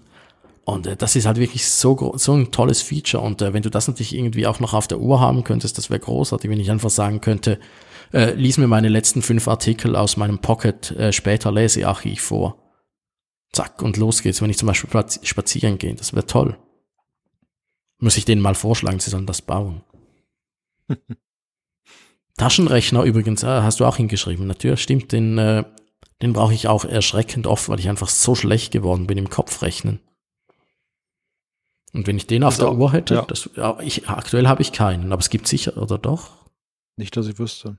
Ja, Taschenrechner, auch da, man denkt dann sofort ja an dieses, dieses Tastenpad zur Codeingabe. Also es passt ja eigentlich optimal, gerade auf die größere, auf die 44 Millimeter Watch, was die Bedienbarkeit angeht. Und so allmählich dämmert es halt, glaube ich, auch Apple, welche Möglichkeiten es dann halt noch gibt auf der Watch und wo man vielleicht sinnhaft dann noch dann, dann neue Apps hinzufügen kann. Wenig überraschend natürlich auch Gesundheitsfunktionen. Wir sprachen vorhin schon über dieses Menstruationstracking. Hinzu soll auch noch kommen das Thema Pillendosierung, dass man dann so einen Assistenten hat, macht auch, finde ich, Sinn, weil man ja die Uhr dann auch ja häufig bei sich trägt und dementsprechend dann diesen Berater immer bei sich hat. Hörgeräte ist auch noch ein ganz großes Thema. Diese, diese Vernetzung zwischen, zwischen eben den iOS-Devices und eben Hörgeräten und dann eben auch mit der Möglichkeit, dass ich gucken kann, so, ja, wie, wie ist denn die Batterie wie steht es um die Batterieleistung? Muss ich da mal eine neue reinlegen oder komme ich noch durch den Tag? Also sehr, ich sag mal, sehr Special Interest teilweise, was die, was die Verquickung angeht, aber eben sehr sinnvolle Geschichten, die dann eben auch den, den Alltag von vielen Menschen dann, dann angenehmer gestalten. Ja, und es ist einfach ein unglaubliches Potenzial, gerade wenn du Hörgeräte und äh, die Uhr verbindest, weil das Problem mit Hörgeräten ist immer, du, du weißt, äh, du, du brauchst irgendeinen Bildschirm, um irgendwelche Kleinigkeiten anzuschauen. Und äh, wenn du den Bildschirm einfach auf dem Handrücken hast, ist das so praktisch. Da kannst du alles steuern eigentlich darüber. Da, da bräuchtest du eigentlich kein iPhone mehr. Theoretisch, praktisch ja schon, aber äh, die Kombination, also ich merke es auch bei mir, AirPods kombiniert mit Apple Watch ist so eine gute Kombination. Noch vieles hakt und äh, alles ist mhm. besser, wenn du das iPhone auch dabei hast, aber äh, nur schon im Prinzip einfach ein Kopfhörer und, und was auf ein kleines Bildschirmchen auf dem Handgelenk reicht mir eigentlich schon ziemlich weit. Und äh, da, da gesehen äh, macht das mit den Hörgeräten absolut Sinn, dass die, dass die besser harmonieren. Wenn du nur schon mal irgendwie die Lautstärke anpassen willst, willst du ja nicht gleich dein Handy hervorkramen, kannst du einfach schnell am Rädchen drehen oder so. Mit Blick auf die Uhr, übrigens, schöne Überleitung, würde ich fast sagen, Gehen wir zum nächsten Thema über. Oder hast du noch etwas in Sachen Watch, was dir unter den Nägeln brennt? Ich überlege, ich überlege, ich überlege, was fehlt denn noch bei der Uhr? Nein, Siri muss einfach besser werden. Das haben wir jetzt, das, das fällt mir jetzt übrigens auf, jetzt wo wir es davon haben. Seit Jahren heißt es immer vor der WWDC, Siri werde besser oder Siri muss besser werden. Hast du irgendein Gerücht zu Siri gehört? Gar nicht. Gar nicht. Null, nada, nix, oder? Also das, es würde mich da auch nicht wundern, wenn Siri gar keine Rolle spielt. Letzten Jahre waren ja dominiert von diesen Headlines, dass eben Siri zum Beispiel auf dem Mac kam und so, also einfach nur breiter ausgerollt wurde, auf dem HomePod natürlich auch ganz klar. Aber diese, diese deutliche Verbesserung scheint kein Thema zu sein. Siri OS ist ja immer das Thema, dass äh, Siri die eigene Plattform wird und äh, pff, in den Gerüchten gar nichts davon. Mal schauen, vielleicht gibt es ja eine positive Überraschung. Das würde ich mir äh, auch sehr wünschen, dass Siri überall gleich gut funktioniert. Dass sie wirklich, äh, man kann ja von Siri halten, was man will. Hallo Jean-Claude, aber äh, dass das Ding äh, auf jedem Apple-Gerät anders funktioniert und du andere Syntaxen und Sachen machen musst, das, das, das treibt mich in den Wahnsinn. Ich gebe mir wirklich ja. Mühe mit Siri, aber du, du, du musst dich hier ständig anpassen und überlegen, hast du jetzt ein iPhone dabei? Nein, ja, dann funktioniert alles anders und ach, weiter, wei äh, machen wir weiter.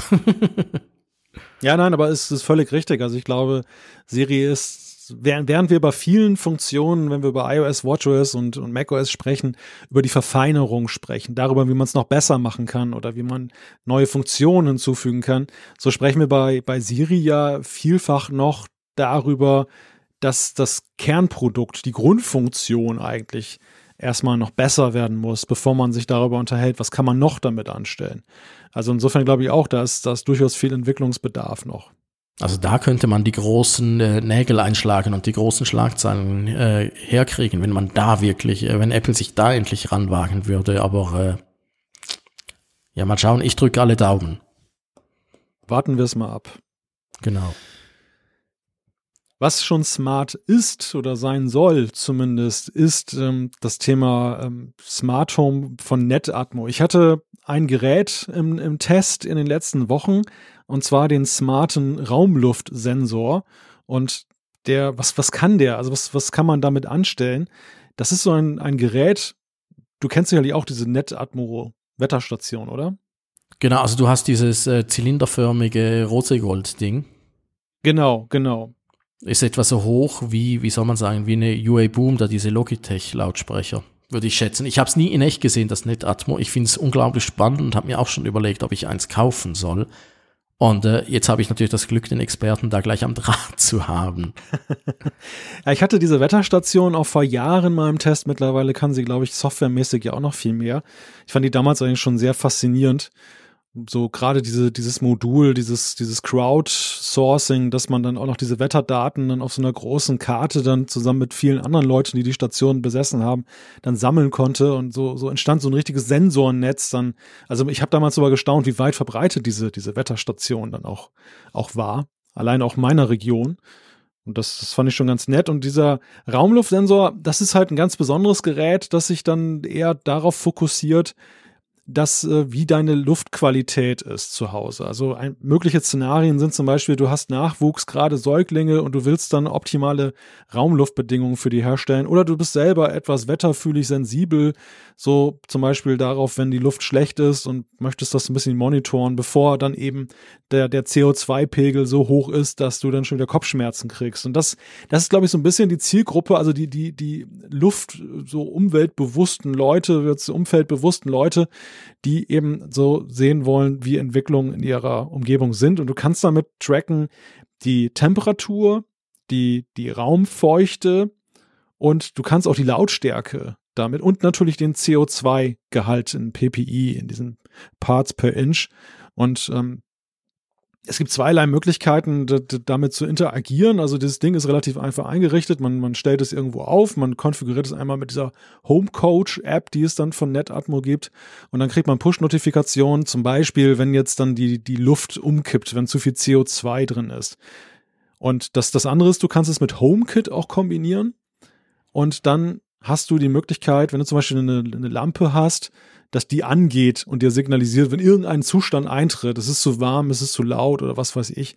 Also es, es sind recht interessante Möglichkeiten. Also du könntest jetzt, äh, wenn du diese Philips Hue Lampen hättest, die heißen zwar nicht mehr Philips Hue, die heißen jetzt Signify Hue oder irgendwie, die haben einer der blödsten Namenwechsel aller Zeiten, haben den Namen weggewechselt.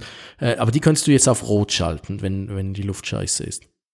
Genau, genau. Das, das wäre zum Beispiel so ein, so ein Szenario, dass ich dann sagen kann, dass es so ein dezent in Anführungszeichen mich darauf hinweist.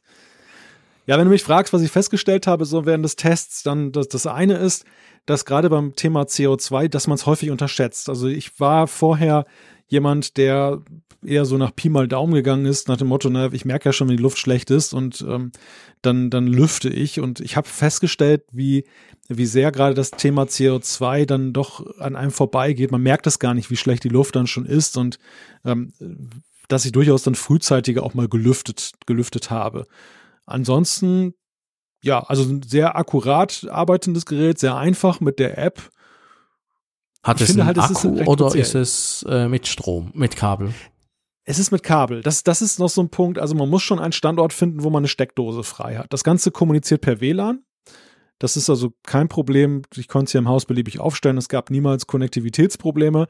Allerdings muss man halt, denn es gibt immer ein weißes Kabel, was man irgendwo verlegen muss. Und das Ding, dieser Zylinder, ist ja doch recht nett anzusehen, aber das Kabel kann natürlich, je nachdem, wo du ihn aufstellst, dann etwas im Wege sein.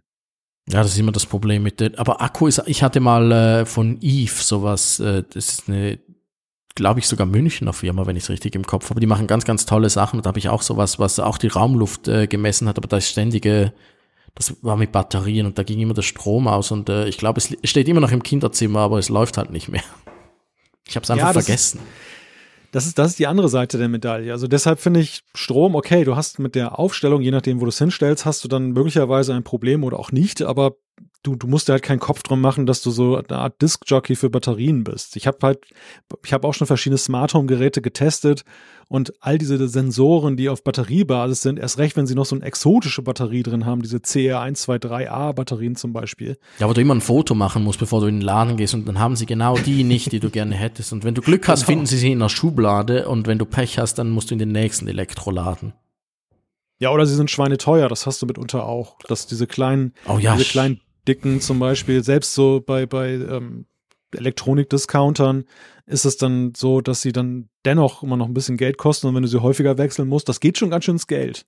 Ja, unser hat irgendwie drei von diesen AA, ich glaube AA-Batterien hat er jeweils gefressen und die waren unglaublich schnell weg.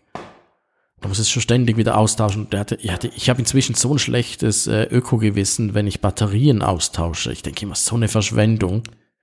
Weil ich, äh, die meisten Geräte, die ich verwende, haben gar keine Batterien mehr. Die haben einfach den Akku eingebaut oder sind am Strom. Und wenn ich dann mal wieder aber Kinderspielzeug ist es auch so, wenn da irgendwie die Duplo-Lokomotive schon wieder neue Batterien braucht, habe ich jedes Mal so ein schlechtes Gewissen, wenn du dieses unglaublich giftige Zeugs wegschmeißen. Also ja, natürlich in die richtige Tüte und richtigen Abfalleimer, aber trotzdem habe ich immer ein schlechtes Gewissen mit Batterien und äh, darum finde ich es toll, dass der da mit Strom funktioniert, weil irgendeine Steckdose findest du schon, oder?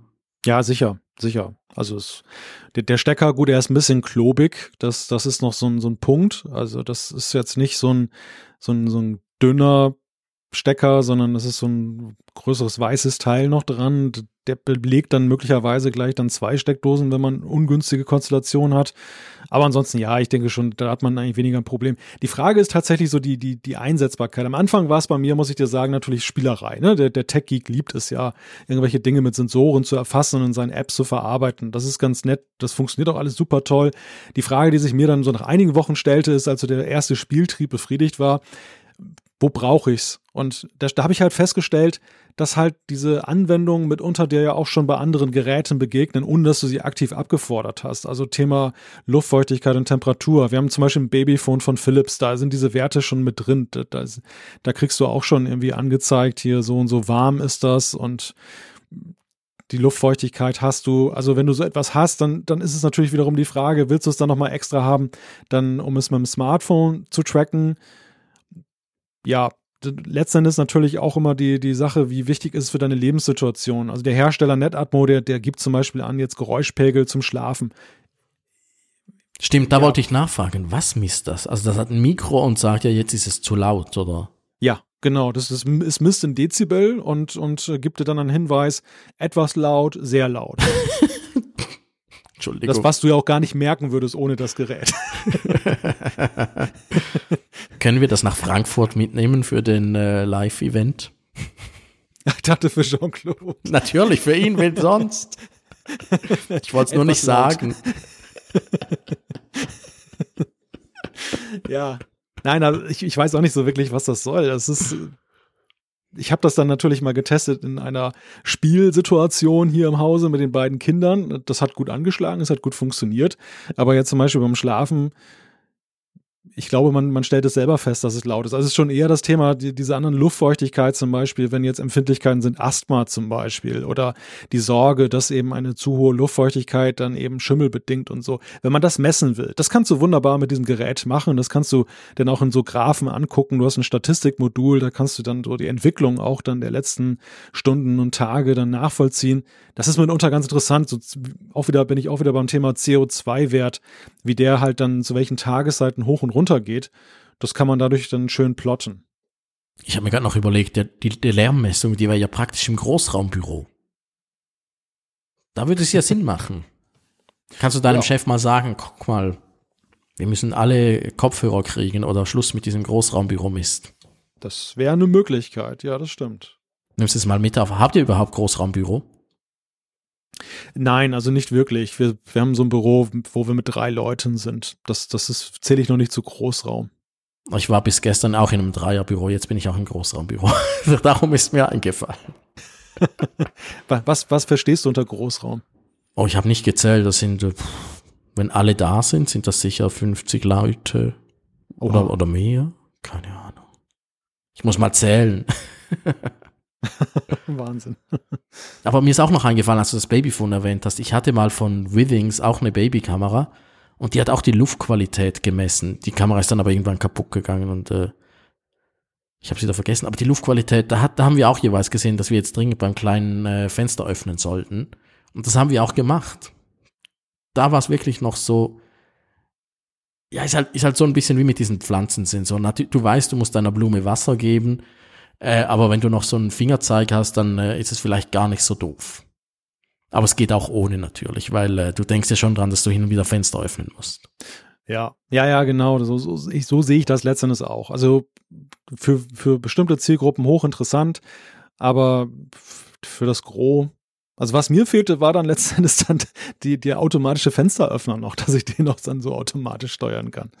Ja, und die kannst du dir ja auch kaufen. Also da gibt's ja, ich, ich, ich weiß nicht mehr, ist es auch wieder Eve, da diese deutsche Firma, die, Fensteröffner. Irgendwo habe ich Fensteröffner schon gesehen. Oder, oder ich glaube, nein, halt, das sind in erster Linie sind Sensoren, die sagen, das Fenster ist offen oder das Fenster ist zu, was deutlich ja. weniger nützlich ist. Weil Fenster öffnen ist ja, ich weiß nicht, was ihr für Fenstergriffe habt, aber bei uns wäre das hochkomplex, da bräuchte es einen halben Roboter.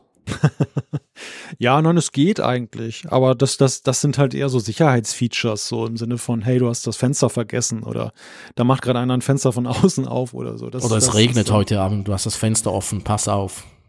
Ja, genau, oder so in dem Kontext, richtig. Also da, da, da sind ja auch einige interessante Anwendungen möglich. Ist halt ja auch so ein Klassiker, ne? Du rennst manchmal aus dem Haus raus und hast vergessen, irgendein Fenster zuzumachen. Und wenn dann dein Smartphone erfasst, dass du dich gerade vom Haus wegbewegst und gleichzeitig sieht, aha, der Sensor ähm, Terrassentür ist noch nicht geschlossen, dass er dann hinweist, hey, guck lieber nochmal nach, äh, ist vielleicht eine Einladung an Einbrecher. Das ist ja auch durchaus nützlich. Stimmt, da macht wirklich Sinn. Wenn es denn funktioniert mit diesem Geofencing, meistens erfährst du die Sachen ja dann immer erst, wenn es schon zu spät ist und du im Zug sitzt. Das stimmt natürlich auch, ja. Das ist gut ja an den Lampen, die kann ich einfach, oder an den Glühbirnen, die kann ich einfach ausschalten, wenn ich im Zug sitze. Da muss ich nicht äh, wie beim Fenster noch vorbeigehen und oder Balkontür und die schließen. Also unterm Strich, so der, der Test, ich denke, ich habe ja da, da genug zu gesagt, wer es braucht und wie man es einsetzen kann. Was, was ich halt sehr positiv fand, es war sehr einfach einzurichten. Das ist ja auch längst nicht bei allen Geräten so. Also das, das war recht problemlos. Kannte ich allerdings auch schon von der NetAtmo Wetterstation. Die gefiel mir in der Hinsicht auch ganz gut. Und ja, also das kann man jetzt durchaus empfehlen, wer da Interesse hat. Das Ding ist allerdings auch nicht so ganz günstig. Das kostet nämlich 100 Euro knapp. Ich finde, das ist sowieso das Problem bei den meisten Smart Home Sachen. Die sind immer irgendwie um 100 Euro rum. Auch die Glühbirnen sind immer noch irgendwie zu teuer. Pff ich überlege mir immer, ich, ich hätte ganz, ganz gerne noch mehr von diesen Philips Jubian, aber die kosten so ein Vermögen, dass ich dann irgendwann finde, ja, musst du es jetzt wirklich haben? Und dann muss ich dann irgendwann sagen, ja, Raphael, du findest zwar all diese Elektrosachen super lustig, aber das muss jetzt wirklich nicht sein. Und äh, da, darum kaufe ich mir dann viel, viel weniger von diesen Smart Home Sachen, als ich äh, lustig fände. Das ist immer so, irgendwie die Preise sind so hoch, dass die Vernunft dann wieder einkickt bei mir. ja, ja, das stimmt. Und ich frage mich halt immer, ist es die, ist es die geringe Auflage der Geräte, die da den Ausschlag gibt? Ist es die komplexe Technik, die da drin steckt? Also was, was ist das Hemmnis, dass diese Dinger nicht, nicht günstiger gemacht werden können?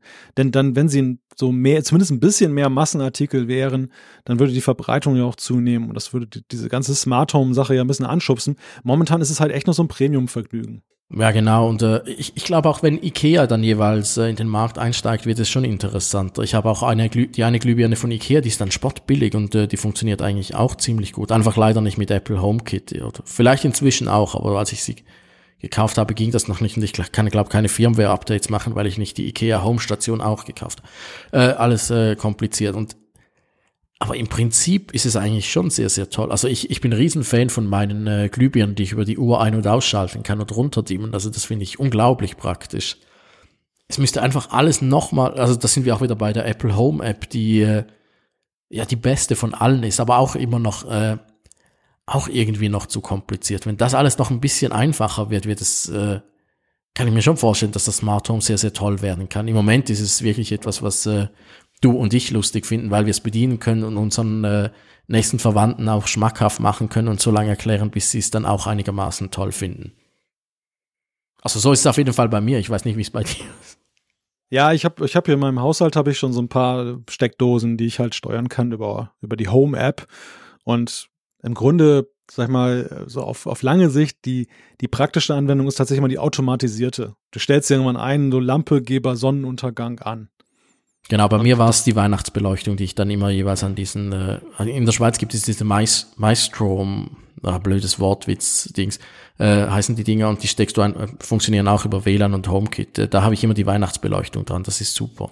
Ja, ja, das ist, das ist halt praktisch, ne? Dann hast du nicht mehr diese, diese Geschichte mit, muss irgendwelche Be Be ja, Bedienhebel, das ist ja bei den Zeitschaltuhren häufig sehr analog, da irgendwie rumdrehen und so, bis das dann läuft und so. Ja, und diese Schaltuhren hörst du auch, die machen dann, also mindestens diese uralten, die wir noch hatten vorher, die hast du dann immer so gehört, hat immer so geknattert in der Ecke irgendwo. ah, schrecklich. Und äh, so ist jetzt wenigstens geräuschlos. Und du kannst den Besuch beeindrucken, wenn du schon äh, auf dem Weg zum, zur Wohnung auf den Knopf drückst und die Weihnachtsbeleuchtung anspringt. Das stimmt, das stimmt. Apropos an der Uhr drehen. Ich, oh, ich würde. Du meinst, ich, ich, ich schaue gerade auf äh, mein Audacity, was da mitläuft und aufzeichnet. Hier ist ja schon nach Mitternacht, oh meine Güte, ich muss morgen arbeiten. Ich würde dringend dazu raten, dass wir zum nächsten Thema rübergehen, sonst kriegen wir noch Ärger mit Jean-Claude. Oder er ist längst wieder gesundet und stößt dann dazu zur Sendung. Genau, komm. Das, wir müssen einfach Zeit schinden, bis er wieder fit ist. Genau, genau. Wir überbrücken die Zeit. Ja, Apfelstücke ist das nächste Thema. Wir wollen über kleine Neuigkeiten sprechen und da haben wir diesmal zwei Themen. Das eine ist Spotify, Apple und die EU und das andere ist das Thema neue Antennen fürs iPhone. Fangen wir mal mit, mit Spotify an. Da, da geht es ja um das Thema, dass sie die Marktdominanz von, von Apple ankreiden und, und die, die Möglichkeiten, wo sie ja das Gefühl haben, Apple bevorzugt sich selber mit seinem Musikstreaming-Dienst in seinem Betriebssystem. Das ist ja bei der EU dann zur Anzeige gebracht worden. Jetzt wurde ein Verfahren ein, eingeleitet. Genau, jetzt sind sie einen Schritt weiter in diesem äh, langwierigen Prozess. Wir in der Schweiz sind ja da nur so halb mit dabei in der EU und äh, verstehen es auch nur so halb. Aber jeweils, wenn es äh, einen Schritt weiter ist, dann weiß man, jetzt wird es langsam interessant. Und äh, ja, ich bin wirklich unglaublich gespannt, was dabei rauskommt. Ich bin selbst im, ziemlich hin und her gerissen. Einerseits finde ich ja, wenn es dein Laden ist, kannst du drin machen, was du willst. Andererseits äh, wir hatten es vorhin schon von den Entwicklern, äh, für die ist es halt wirklich unglaublich schwierig, wenn du auf Gedeih und Verderben einer Plattform ausgeliefert bist. Das, äh, das Argument für Apple ist natürlich immer, dass sie ja keine marktbeherrschende Stellung haben, dass äh, Android viel, viel größer ist. Und ja, das wird, glaube ich, sehr, sehr schwer für die EU abzuwägen, weil Apple ist ja da mit, diesem, mit dem Argument, wir sind ja die Kleinen, sind sie bis jetzt immer überall davon gekommen, so viel ich äh, verstanden. Ich bin kein Patentexperte, da hat es da draußen viel, viel größere Experten, habe ich mal in den Hörerzuschriften gehört. Äh, aber äh, da, ich glaube, das wird äh, sehr, sehr spannend, da mal ein Auge drauf zu haben, wie das weitergeht. Für wen bist du, Spotify oder Apple? Puh, da stellst du mir jetzt natürlich die Kardinalfrage. also ich finde generell das Thema ähm, Verbraucherschutz ist ja immer ein kompliziertes. Wie weit lässt man den, den Markt seine Freiheit, dass er sich selber reguliert und wo muss dann der Gesetzgeber einschreiten, um die Marktbedingungen so herzustellen, dass dann nicht irgendwie dann da einer preisbestimmend wegen seinem Alleinesein nachher ist. Und das ist ja die Befürchtung, die, die Spotify so an die Wand malt, dass Apple dann so eine Dominanz aufbaut durch diese Bevorzugung von sich selbst, dass, dass, dass dann eben Spotify und andere keine Chance mehr haben und dann irgendwann gehen die Preise für die Verbraucher hoch. So wird ja ein, äh, so wird ja ein Schuh draus, dass dann die EU überhaupt sagt, sie, sie greift da ein im Interesse des Bürgers. Und ich kann diese Sorge schon nachvollziehen. Also klar, das, es geht, geht ja auch ein bisschen um Verdrängung und, und die anderen erstmal in Schach halten. Und irgendwann äh, will man ja auch mehr Geld mit der ganzen Sache machen. Und ich befürchte auch, dann könnten die Preise ganz schnell sehr exorbitant hochgehen, wenn einer zu dominant in dem Markt ist. Deshalb habe ich gewisse Sympathien, zumindest erstmal damit, dass das überprüft wird mal von neutraler Stelle. Ja, ich sehe es genauso. Also anders als bei Apple versus Qualcomm, finde ich, ist äh, bei Apple versus Spotify meine Sympathie viel, viel ausbalancierter. Da bin ich wirklich, äh, ich bin selber Spotify-Nutzer und äh, seit eh und je und äh, abgesehen davon, dass ich mal gehackt wurde, äh, bin ich trotzdem immer noch dabei, weil einfach Spotify funktioniert überall auf allen Geräten und äh, darum kann ich da auch nicht weg und äh, ich hätte es einfach gerne auf dem HomePod, aber das kommt ja vielleicht jetzt dann irgendwann auch mal noch. Wollen wir zum nächsten Punkt übergehen oder ja, genau, neue Antennen fürs iPhone. Was hat es damit auf sich? Ja, die iPhones, äh, wir müssen da wieder ausholen. Äh, wir haben ja schon ganz viele Apple Insider erwähnt. Ein anderer ist, äh, ich weiß nicht, ob man ihn richtig ausspricht. Ich bin auch nicht ganz sicher, was Vor- und was Nachname ist. Äh, Ming-Chi Kuo heißt er vermutlich. Ist ein Analyst, der sich unglaublich gut mit Apples äh, Zuliefererkette auskennt und äh, der publiziert jeweils äh, für seine Abonnenten so aber wie nennt man das, Research Papers. Und äh, die werden dann äh, ins Englische übersetzt. Und äh, im neuesten Stand drin die iPhones äh, schon 2019, also die, die diesen September kommen, Anfang September, äh, haben neue Antennendesigns. Da soll sich was ändern. Und äh, er schreibt dann auch gleich noch äh, die neuen iPads, die noch äh, entweder Ende 2019, Anfang 2020 in Produktion gehen, kriegen auch ganz, ganz neue Antennendesigns. Was machst du daraus aus dieser Meldung? Ich bin da so ein bisschen äh, unentschlossen, weil ich A, keine Antennenprobleme habe und nicht wirklich äh, den Durchblick habe, was, äh, was es mit dieser ganzen Modem-Antennen-Kette äh, auf sich hat in den iPhones drin. Ich, ich kenne da so einen iPhone-Nutzer aus Bern, der, der, Jetzt der, sag auch. der, der hat mal argumentiert, ähm, dass er tatsächlich einen Unterschied festgestellt hat aber das, das macht er eher fest an den Modem-Chips. Also an der, an der, an dem Wechsel von Qualcomm auf Intel, dass er halt dann, also es geht ja um Jean-Claude, dass er dann halt festgestellt hat, dass irgendwie die iPhones dann nicht mehr so guten Empfang haben wie vorher.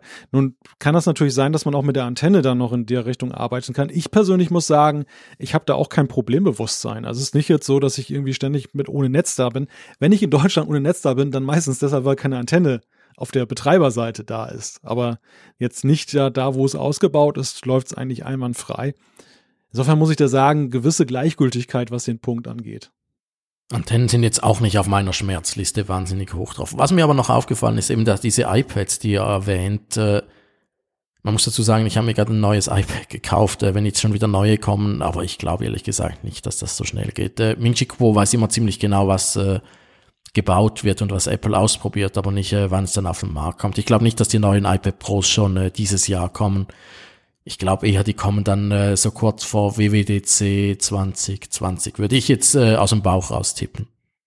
Also darum mache ich mir da auch jetzt auch nicht sonderlich Sorgen drum, dass jetzt da mein iPad, was morgen mit der Post kommt, äh, schon veraltet ist. Wir können an dieser Stelle auch auflösen, du warst ja derjenige, der für den Freund gefragt hat letzte Woche. Ja, stimmt. Und dann hat Jean-Claude so lange davon geschwärmt, äh, wie toll das iPad Pro im Vergleich zum iPad Mini ist. Und äh, das war eigentlich auch schon meine Überlegung, dass ich dann, äh, naja, wie ich es immer mache, eingeknickt bin und mir ein zweites iPad Pro gekauft habe. ich finde es nach wie vor verrückt, aber gut. Ja, ich finde es auch verrückt. Ich bereue es auch ein bisschen. Aber das iPad ist äh, mein zweitliebstes Apple-Gerät nach der Apple Watch und daher, äh, naja.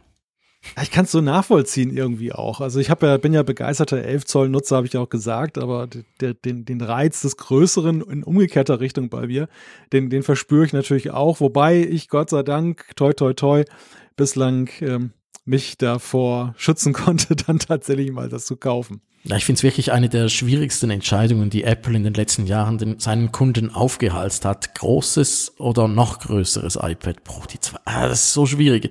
Es vergeht kaum ein Tag auf Twitter, wo nicht irgendwie jemand fragt oder meint, ah, ich habe doch das Falsche genommen. Das ist wirklich, äh, wirklich ganz, ganz äh, fies, diese zwei Größen. Ich hoffe, da kommt dann irgendwann das Falt-iPad und löst das Problem für uns alle.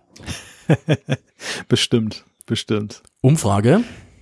Umfrage, genau. Wir gehen zur Umfrage. Wir haben eine Umfrage aufzulösen von der vergangenen Woche, die da wäre, nutzt du die Bildschirmzeit in iOS? Ich habe Nein geklickt. Ich schaue hin und wieder drauf, aber äh, dann, dann schaue ich jeweils verwundert, oh, so viel Twitter, Mist, ich muss da ein bisschen weniger und dann äh, nächste Woche ist es noch mehr Twitter. du bist da in bester Gesellschaft. Also 68, nee, Moment, 66,8 Prozent von 1904 Teilnehmern heute am Dienstagabend oder in der Nacht zum Mittwoch sind wir ja längst angekommen, haben Nein geklickt. Also über oder zwei Drittel ziemlich genau nutzen die Bildschirmzeit in iOS nicht. 31,7 Prozent haben gesagt, ja, ich nutze sie. Ähm, verschwindend geringer Anteil, 0,8 Prozent hat nur gesagt, bei mir nicht verfügbar. Also sehr wenige Teilnehmer mit älterem Gerät und kenne ich nicht, sagten tatsächlich auch 14 Leute 0,7 Prozent. Also da haben wir vielleicht so einen kleinen Aufklärungsverdienst sozusagen. Oder sie haben das iPhone auf Englisch eingestellt und wussten. Ich musste auch erst überlegen, was Bildschirmzeit, wie heißt es auf Englisch? Ich hab's, äh, ah, Screentime heißt es, glaube ich. Das ist eigentlich ziemlich dasselbe. Ja. Man hätte es wissen müssen. Aber ich habe hin und wieder auch das Problem, dass ich äh, die englischen Begriffe im Kopf habe und dann total verwirrt bin, wie es auf Deutsch heißt. Was hast du geklickt? Ja, ja, ich nutze es. Aber was machst du damit? In erster Linie ähm, iPad für Kinder reglementieren. du wirst lachen, das habe ich gestern mal machen wollen und bin nicht rausgekommen und habe es wieder aufgegeben. Ich habe es nicht begriffen, wie es geht, wo man das jetzt machen muss und was man machen kann. Es geht, geht ja darum, was du machen möchtest. Also diese Statistikmodule haben wir auch schon etliche Male hier drüber gesprochen. Sind ja mit Vorsicht zu genießen, was du halt recht gut machen kannst. Du kannst Zeitkontingente ver vergeben und sagen, nach App-Klassen zum Beispiel, also nach bestimmten Themen von Apps oder generell Apps, dass du sagst, so und so viel Zeit pro Tag darf da genutzt werden. Dann können die Kinder dann, wenn sie, finde ich, nachher je nach Alter sind, dann bei dir nachfragen, kriege ich mehr Zeit, dann kannst du so eine Art Voucher rausgeben, so, so einen Code, den sie eingeben können, beziehungsweise du kannst auch über deine Apple Watch dann entsprechend freigeben. Das ist ganz Ach, sogar über die Apple Watch, das ist aber süß gemacht. Kann ich auch Apps blockieren? Ja, ja, kannst du auch. Kannst du auch. Du siehst, ich habe es nicht hingekriegt. Ich muss mir das nochmal anschauen. Ich dachte, ich mache das, das jetzt endlich mal, um mal ausprobieren, wie das funktioniert. Und ich habe es gestern auf dem Sofa ausprobiert und dann habe ich irgendwie, hä, wo, wo ist denn da? Und habe ich es wieder vergessen. Ich glaube, da wollte der Junior schon wieder ein neues Filmchen gucken und dann äh, waren alle guten Vorsätze dahin. Fertig mit Sendung mit der Maus.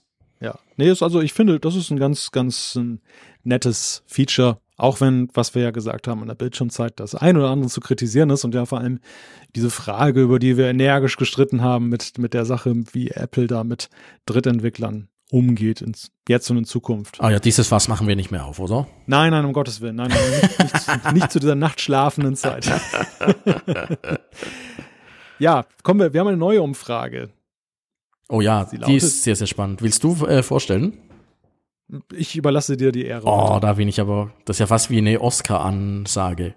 Die große Frage der Woche lautet, wie sind deine Erwartungen in Bezug auf iOS 13? Die Antwortmöglichkeiten sind sehr hoch, hoch, mittelmäßig, erwarte nicht viel, keine Ahnung, interessiert mich nicht. Genau, wir sind sehr gespannt. Wir haben ja nun sehr ausführlich drüber gesprochen. Ich glaube, wir können beide schon mal äh, bei sehr hohen Pünktchen machen. Ja, ich glaube auch. Also das, das ist doch deutlich herausgearbeitet, sonst wäre es merkwürdig, dass wir so lange darüber gesprochen haben. Äh, interessiert mich nicht. genau, Wer braucht das schon? Das Nein, meine Erwartungen sind immens. Ich glaube, das wird die spannendste WWDC seit, ah, welche war das? Ich glaube, 2014 war meine Lieblings-WWDC. Damals kamen äh, die Tastatur-Apps, damals, ah, da, stimmt, ja, damals, das war eine große. Damals hat sich abgezeichnet, dass die größeren, das iPhone 6 kommt, äh, die größeren iPhones. Äh, und dam, damals haben sie wirklich, äh, ich habe das damals äh, so geschrieben, Apple zieht der Kon Konkurrenz die Trümpfe, da haben sie wirklich äh, alles, was Android damals äh, bis dahin besser konnte, konnte Apple dann auch und äh, mindestens gleich gut. Ich glaube, das war 2014. Das war wirklich äh, super spannend. Jetzt fünf Jahre später wäre es eigentlich wieder an der Zeit für eine ganz, ganz große WWDC. Das war damals so ein Prozess, wo sie sich auch sehr geöffnet haben. Also für ihre Verhältnisse natürlich, für Apples Verhältnisse, aber dann auch so mit recht, ja, mit Blick jetzt auf diese Teilengeschichte und so. Das, Stimmt, das war schon das Teilen sehr war auch noch, ja, genau. Ja, es war sehr weitreichend. Das, vorher war es viel geschlossener und dann war, war es plötzlich viel, viel mehr Möglichkeiten zu interagieren zwischen Apps, aus Apps heraus und ich gebe dir recht, also das, so, so ein Aha-Moment könnten wir mal wieder gebrauchen. Nach Jahren, wo der Fokus ja nun auch zu Recht auf anderen Themen lag. Also gerade letztes Jahr das Thema Bugfreiheit und, und, und äh, Schnelligkeit war natürlich ein tolles Thema. Insofern keine Kritik jetzt bezogen auf das letzte Jahr, aber wenn man sich was wünschen darf, dann wäre das sicherlich so ein Thema. Ja, drücken wir die Daumen und äh, schauen wir mal, was die Hörer da anklicken. Aber ich glaube auch, dass äh, die Mehrheit äh, sehr, sehr hohe Erwartungen hat. Genau. Angesichts der fortschreitenden Zeit würde ich sagen, Zuschriften der Hörer reduzieren wir mal auf ein kleines bisschen diesmal. Ähm, ein Thema, was wir ja hatten, ich blätter hier gerade mal so aktuell nebenbei durch unsere Zuschriften, war das Thema mit dem, mit dem kabellosen Laden und der Frage, ob da irgendwelche Probleme auftauchen. Wir haben tatsächlich viel Feedback dazu bekommen. Also es haben einige uns gesagt, dass sie mit dem kabellosen Laden so Probleme haben, dass das dann irgendwann plötzlich aufhört und dann dass das äh, Smartphone, das iPhone dann morgens nicht voll geladen ist oder ähm, es gab auch die Aussage, dass es vielleicht mit der Wärmeentwicklung dann zu tun hat. Dass dann, das hört ja auf, wenn es zu warm wird und dass vielleicht das damit zusammenhängt. Also auf jeden Fall ein Thema, was jetzt nicht so exotisch ist. Jean-Claude hatte ja entsprechende Erlebnisse. Du hattest, glaube ich, auch welche, dass es dann irgendwie abbrach. Genau, ich habe das, äh, ich bin das aktuell am Kartografieren und am Aufschreiben, wie gut es funktioniert. Und es ist, äh, ich nutze das äh, Smart Battery Case von Apple und dazu äh, ein iPhone XS und äh, hin und wieder ist, äh, sind beide Geräte fast leer am Morgen. Manchmal ist eines ist der Akku einfach nicht ganz geladen. da ist irgendwas und ich glaube, es hat mit drahtlos Laden zu tun. Wenn ich es am Lightning-Stecker anschließe, hat es eigentlich meistens funktioniert und äh, ich habe verschiedene Ladestationen und äh, da ist irgendwas und ich glaube, es hat, ist auch mit der aktuellen äh, iOS-Version, muss es, ich, ich glaube, es ist irgendwie, ich diskutiere es jeweils auf äh, Twitter mit Volker Weber, der hat es auch schon beobachtet, äh, vielleicht irgendeine Softwarefunktion, irgendeine Sicherheitsfunktion, die abstellt, wenn es zu heiß wird ist natürlich auch lustig, dass es gerade parallel mit dem Ende von AirPower äh, passiert. Vielleicht haben Sie da noch etwas gelernt, dass man noch etwas zusätzlich vorsichtig sein muss.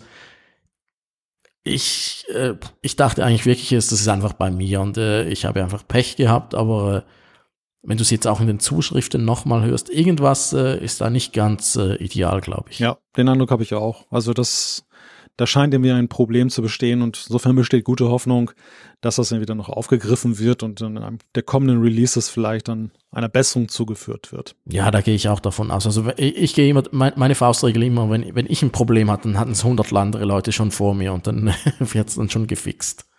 Damit fahre ich ziemlich gut. Ja, dann würde ich fast sagen, äh, machen wir einen Punkt, oder? Ja, wie spät haben wir? Oh, meine Güte. Wie machen du und Jean-Claude das nur, der die ganze Zeit so lange aufbleiben und dann am nächsten Morgen wieder arbeiten gehen? Ja, normalerweise sind wir ja auch ein bisschen früher fertig. Also man kann sehen, so Jean-Claude wird sagen, der hat gute Gründe, mich nicht immer ausreden zu lassen. Du siehst, was, da, was dabei herauskommt. Es gibt dann den Jean-Claude Director's Cut dieser Folge. genau, genau. Per Algorithmus halbierte einfach all unsere Aussagen. Zack, nach der Hälfte wird abgeschnitten. Ja, Raphael Zeller, ganz herzliches Dankeschön, dass du dir die Zeit genommen hast nach dem langen Tag und jetzt mit Blick auf morgen. Du wirst es bereuen, glaube ich. Ah, ich hatte viel zu viel Spaß, um es zu bereuen. Apfelfunk ist auch ein bisschen Knochenarbeit, aber es lohnt sich. Es, es ist ja doch immer ein großes Vergnügen. Weiterhin gute Besserung an Jean-Claude. Ich würde fast sagen, der Titel dieser Folge kann auch gut gute Besserung lauten, denn es, einerseits betrifft es ja Jean-Claude, andererseits hoffen wir auf Besserung eben bei Software. Das ist doch eigentlich so ein schöner Rahmen, dem schöner roter Faden, den man da ziehen kann. Malte, der Meister der schönen Titel und Überleitungen. Würde ich sofort unterschreiben. Perfekt, dann ist, dann ist der hiermit gesetzt. Ja, ganz herzlichen Dank. Ähm, nächste Woche gehe ich fest davon aus, wieder an dieser Stelle Jean-Claude. Und äh, danke, dass du dabei warst. Wer dich live erleben möchte, Raphael, in Frankfurt besteht Gelegenheit. Man kann ja jetzt sich immer noch um Tickets bewerben. Die Verlosung läuft. Wer nicht zum Zuge kommt, wahrscheinlich werden wir das Event auch dann live streamen. Spätestens aber dann zum Nachhören. Also das Comeback ist jetzt schon festgelegt für, für den Apfelfunk. Ja, da freue ich mich riesig drauf und dann äh, bleibt mir nichts anderes übrig, als Tschüss aus St. Gallen zu sagen. Tschüss aus St. Gallen. Tschüss von der Nordsee. Bis dann.